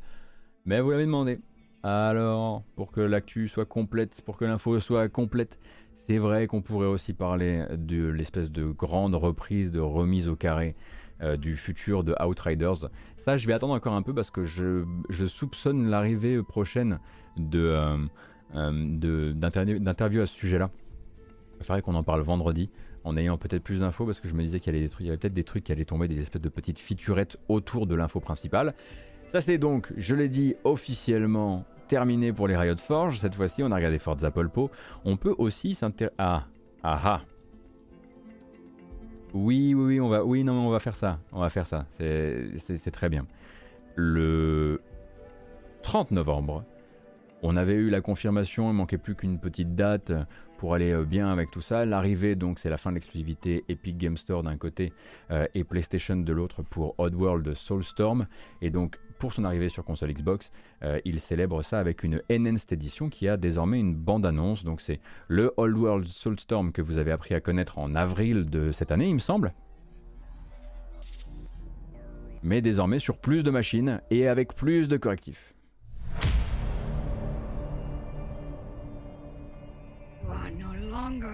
Abe.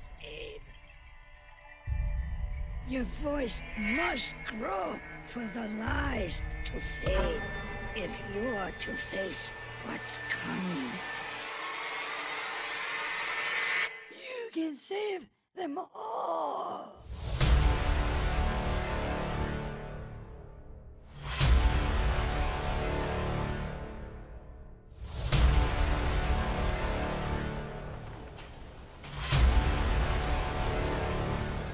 Donc ce qu'on va faire, c'est qu'on va pas se re re re regarder un 36 millième trailer.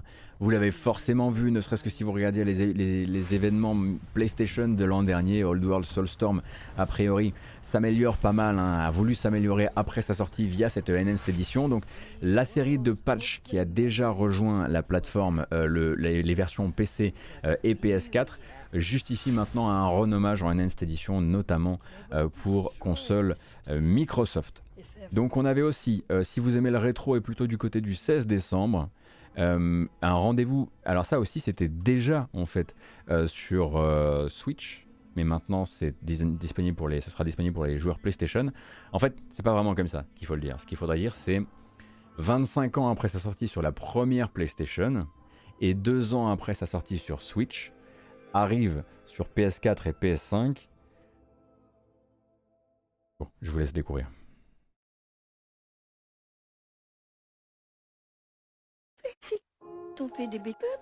In 1997, the world's first anti RPG, Moon, launched in Japan and became a cult classic legend.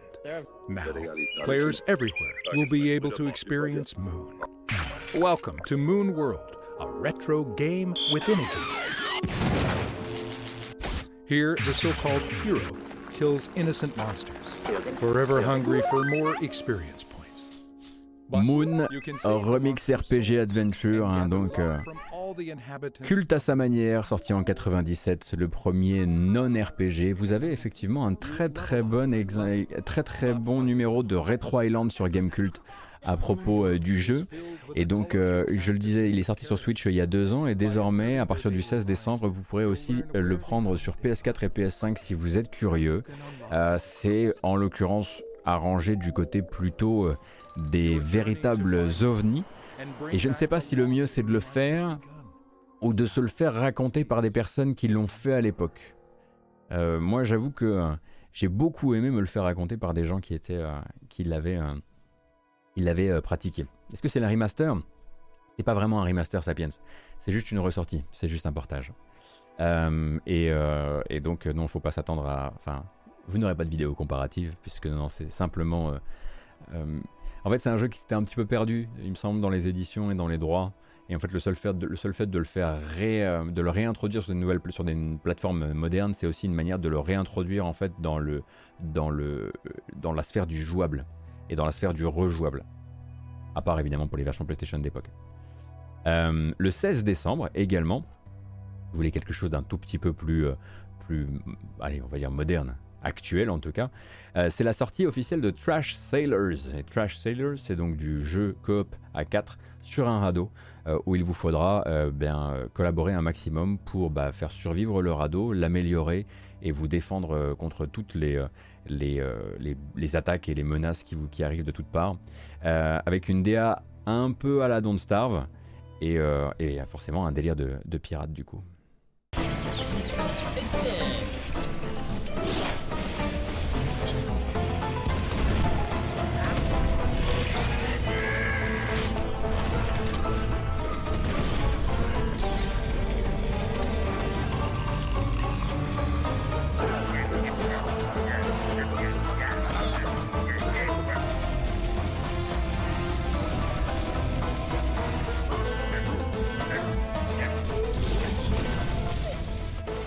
Donc, hein, comme vous l'aurez compris, dans Trash Sailors, il faut collaborer, se répartir les rôles, comme oui, certes dans un Overcooked ou autre, mais aussi pour reprendre un jeu qui avait un peu un principe similaire, comme dans un Lovers in Dangerous Space Time, où le but c'est vraiment, euh, voilà, il y a, y a celui qui pilote, il y a celui qui propulse, il y a celui qui est au canon, etc., etc. Il y avait eu hein, une démo et désormais donc sorti d'abord sur GOG, Epic Game Store et Steam sur PC. Donc ça c'est pour le 16 décembre et puis ensuite début 2022 sur les consoles, que ce soit Switch euh, ou, euh, euh, de salon. Un autre truc très rapidement, je vais pas vous en montrer, mais si vous êtes intéressé par le truc, en février 2022, il y a toujours Dying Light 2 qui sort, hein, pour rappel, il a encore été repoussé. Euh, et du coup, chez Game Informer, ils ont chopé 10 minutes de gameplay, donc 10 minutes de, gameplay a priori capturé par leurs soins et commenté dans un mélange donc de discussion, euh, enfin de discussion et de commentaires, avec d'un côté un journaliste et de l'autre un concepteur du jeu, si je ne dis pas d'annerie. Euh, donc vous avez ces 10 minutes de gameplay à choper sur le YouTube de Game Informer si vraiment vous n'en pouvez plus euh, d'avoir des nouvelles de Dying Light 2, même si bon ben on a, on a eu pas mal ces derniers temps quand même. Non, le vrai, la vraie annonce, le vrai truc qui a secoué le monde du jeu vidéo hier, c'était forcément le coup de maître de Bandai Namco, qui de nulle part est arrivé pour vous proposer un jeu DBZ le plus inattendu possible, un jeu Dragon Ball, pardon, Dragon Ball double point The Breakers, The Breakers, The Breaker, Breaker. Et c'est pas une blague, c'est une inspiration des mécaniques multijoueurs de Dead by Daylight et de tous les autres jeux d'horreur asymétriques euh, que vous avez vus ces dernières années, mais dans l'univers de Dragon Ball, édité par Bandai Namco, euh, conçu par le studio Dims. Donc Dims qui d'habitude c'est des partenaires habituels hein, de très très gros poissons du, jeu vidéo japonais. Dims ils ont travaillé sur Street Fighter 4, Street Fighter 5, sur Soul Calibur 6, bref voilà. C'est prévu pour l'an prochain sur PC, Switch, PlayStation et Xbox et en gros le but c'est d'avoir 7 joueurs contre 1 et le joueur qui est tout seul il incarne Cell, Freezer ou Boo et c'est un jeu principalement de de cache-cache. Attention, ça a l'air éclaté. Vraiment éclaté.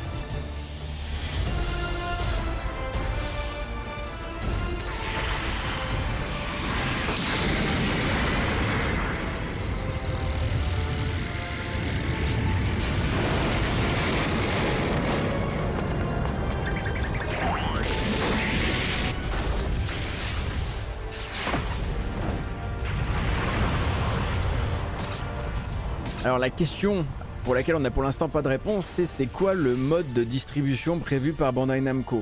Ça sort sur PC et console dont la Switch, c'est pas un jeu mobile, mais du coup, est-ce que ça va être du free-to-play ou pas?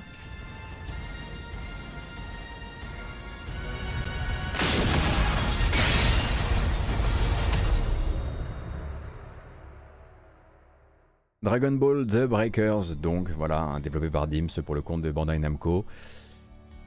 Voilà. Alors, vous avez salué l'effet sonore de, de celle quand il marche. Je vous encourage à vous remettre un, casque hein, et à écouter le trailer de votre côté. Vous verrez que les bruits de pas de Oolong, c'est comme quand quelqu'un euh, tape sur le micro. Vous voyez, durant un stream, quelqu'un qui tape sur le bras de micro. Bah, c'est ça les bras de pas de Oolong et les bruits de pas de Oolong, ça a l'air très très bien fini. J'avoue que voilà, j'ai peut-être un a priori un, peu négatif sur le projet, c'est vrai. Bon après c'est peut-être parce que je m'en fous un peu aussi. Euh, mais euh, ouais, ouais, ouais, c'est vrai. Peut-être que ça va être, peut-être que ça va enterrer euh, les Evolve, les Dead by Daylight, les tout. En tout cas, très très hâte de voir le stream de Medoc sur ce jeu-là parce que ça, ça s'annonce déjà légendaire. Après, on peut porter le regard encore plus loin et aller jusqu'à 2023. Là, c'est vraiment si vous avez du temps et si vous aimez wishlister bien à l'avance. Euh, un autre jeu annoncé donc euh, que je vous ai mis là simplement parce que je sais que vous pouvez pas vous en empêcher. Dès qu'il y a un jardin, dès qu'il faut récolter des choux, etc., vous êtes toujours là. Donc celui-ci s'appelle tout simplement Chef RPG. Euh, et tout est dit. C'est un RPG de chef cuistot quoi.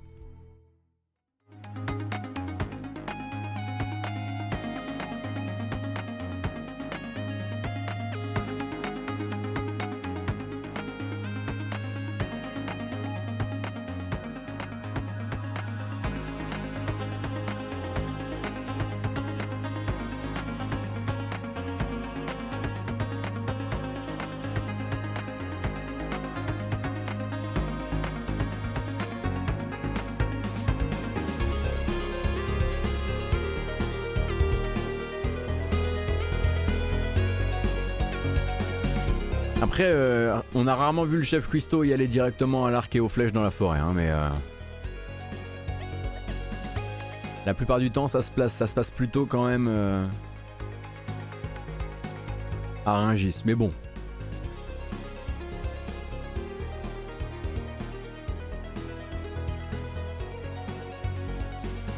Ça m'a l'air littéralement d'être le jeu, genre mochon mochon, mais en fait, les gens vont tomber dedans. Ah, les, portraits, de personnages sont assez cool. Mais je sais pas pourquoi, le truc a la vibe d'un machin qui marchera et euh, on comprendra pas trop pourquoi, mais en même temps il y aura plein de gens qui nous diront mais viens, viens essayer. Euh. En même temps, si on vous avait montré, si on vous avait montré euh, Stardew Valley à l'époque, vous auriez pas cru. On aurait regardé hein, à l'époque de, à l'époque de la communication de Stardew Valley. on vous aurait montré, on vous aurait dit tu vas tomber là-dedans et ça va devenir ta vie. Aurait vraiment dit, euh, qui aurait dit yes, bien sûr. Effectivement assez mine tostière. Mais heureusement, j'ai une dernière bonne annonce pour vous. Oh oui. L'important, c'est les marques. L'important, c'est un beau co-branding. L'important, c'est de s'y retrouver en termes de contenu. Hein. on n'achète pas des propositions artistiques, des game design et machin, c'est le contenu qui est important. Hein. on le rappelle, N'oubliez pas de précommander vos jeux, voilà, de microtransactionner à mort et de célébrer absolument tous les rapprochements de marques car les marques sont vos amis. Et c'est très important de s'en rappeler quand on regarde ça. C'est très très important.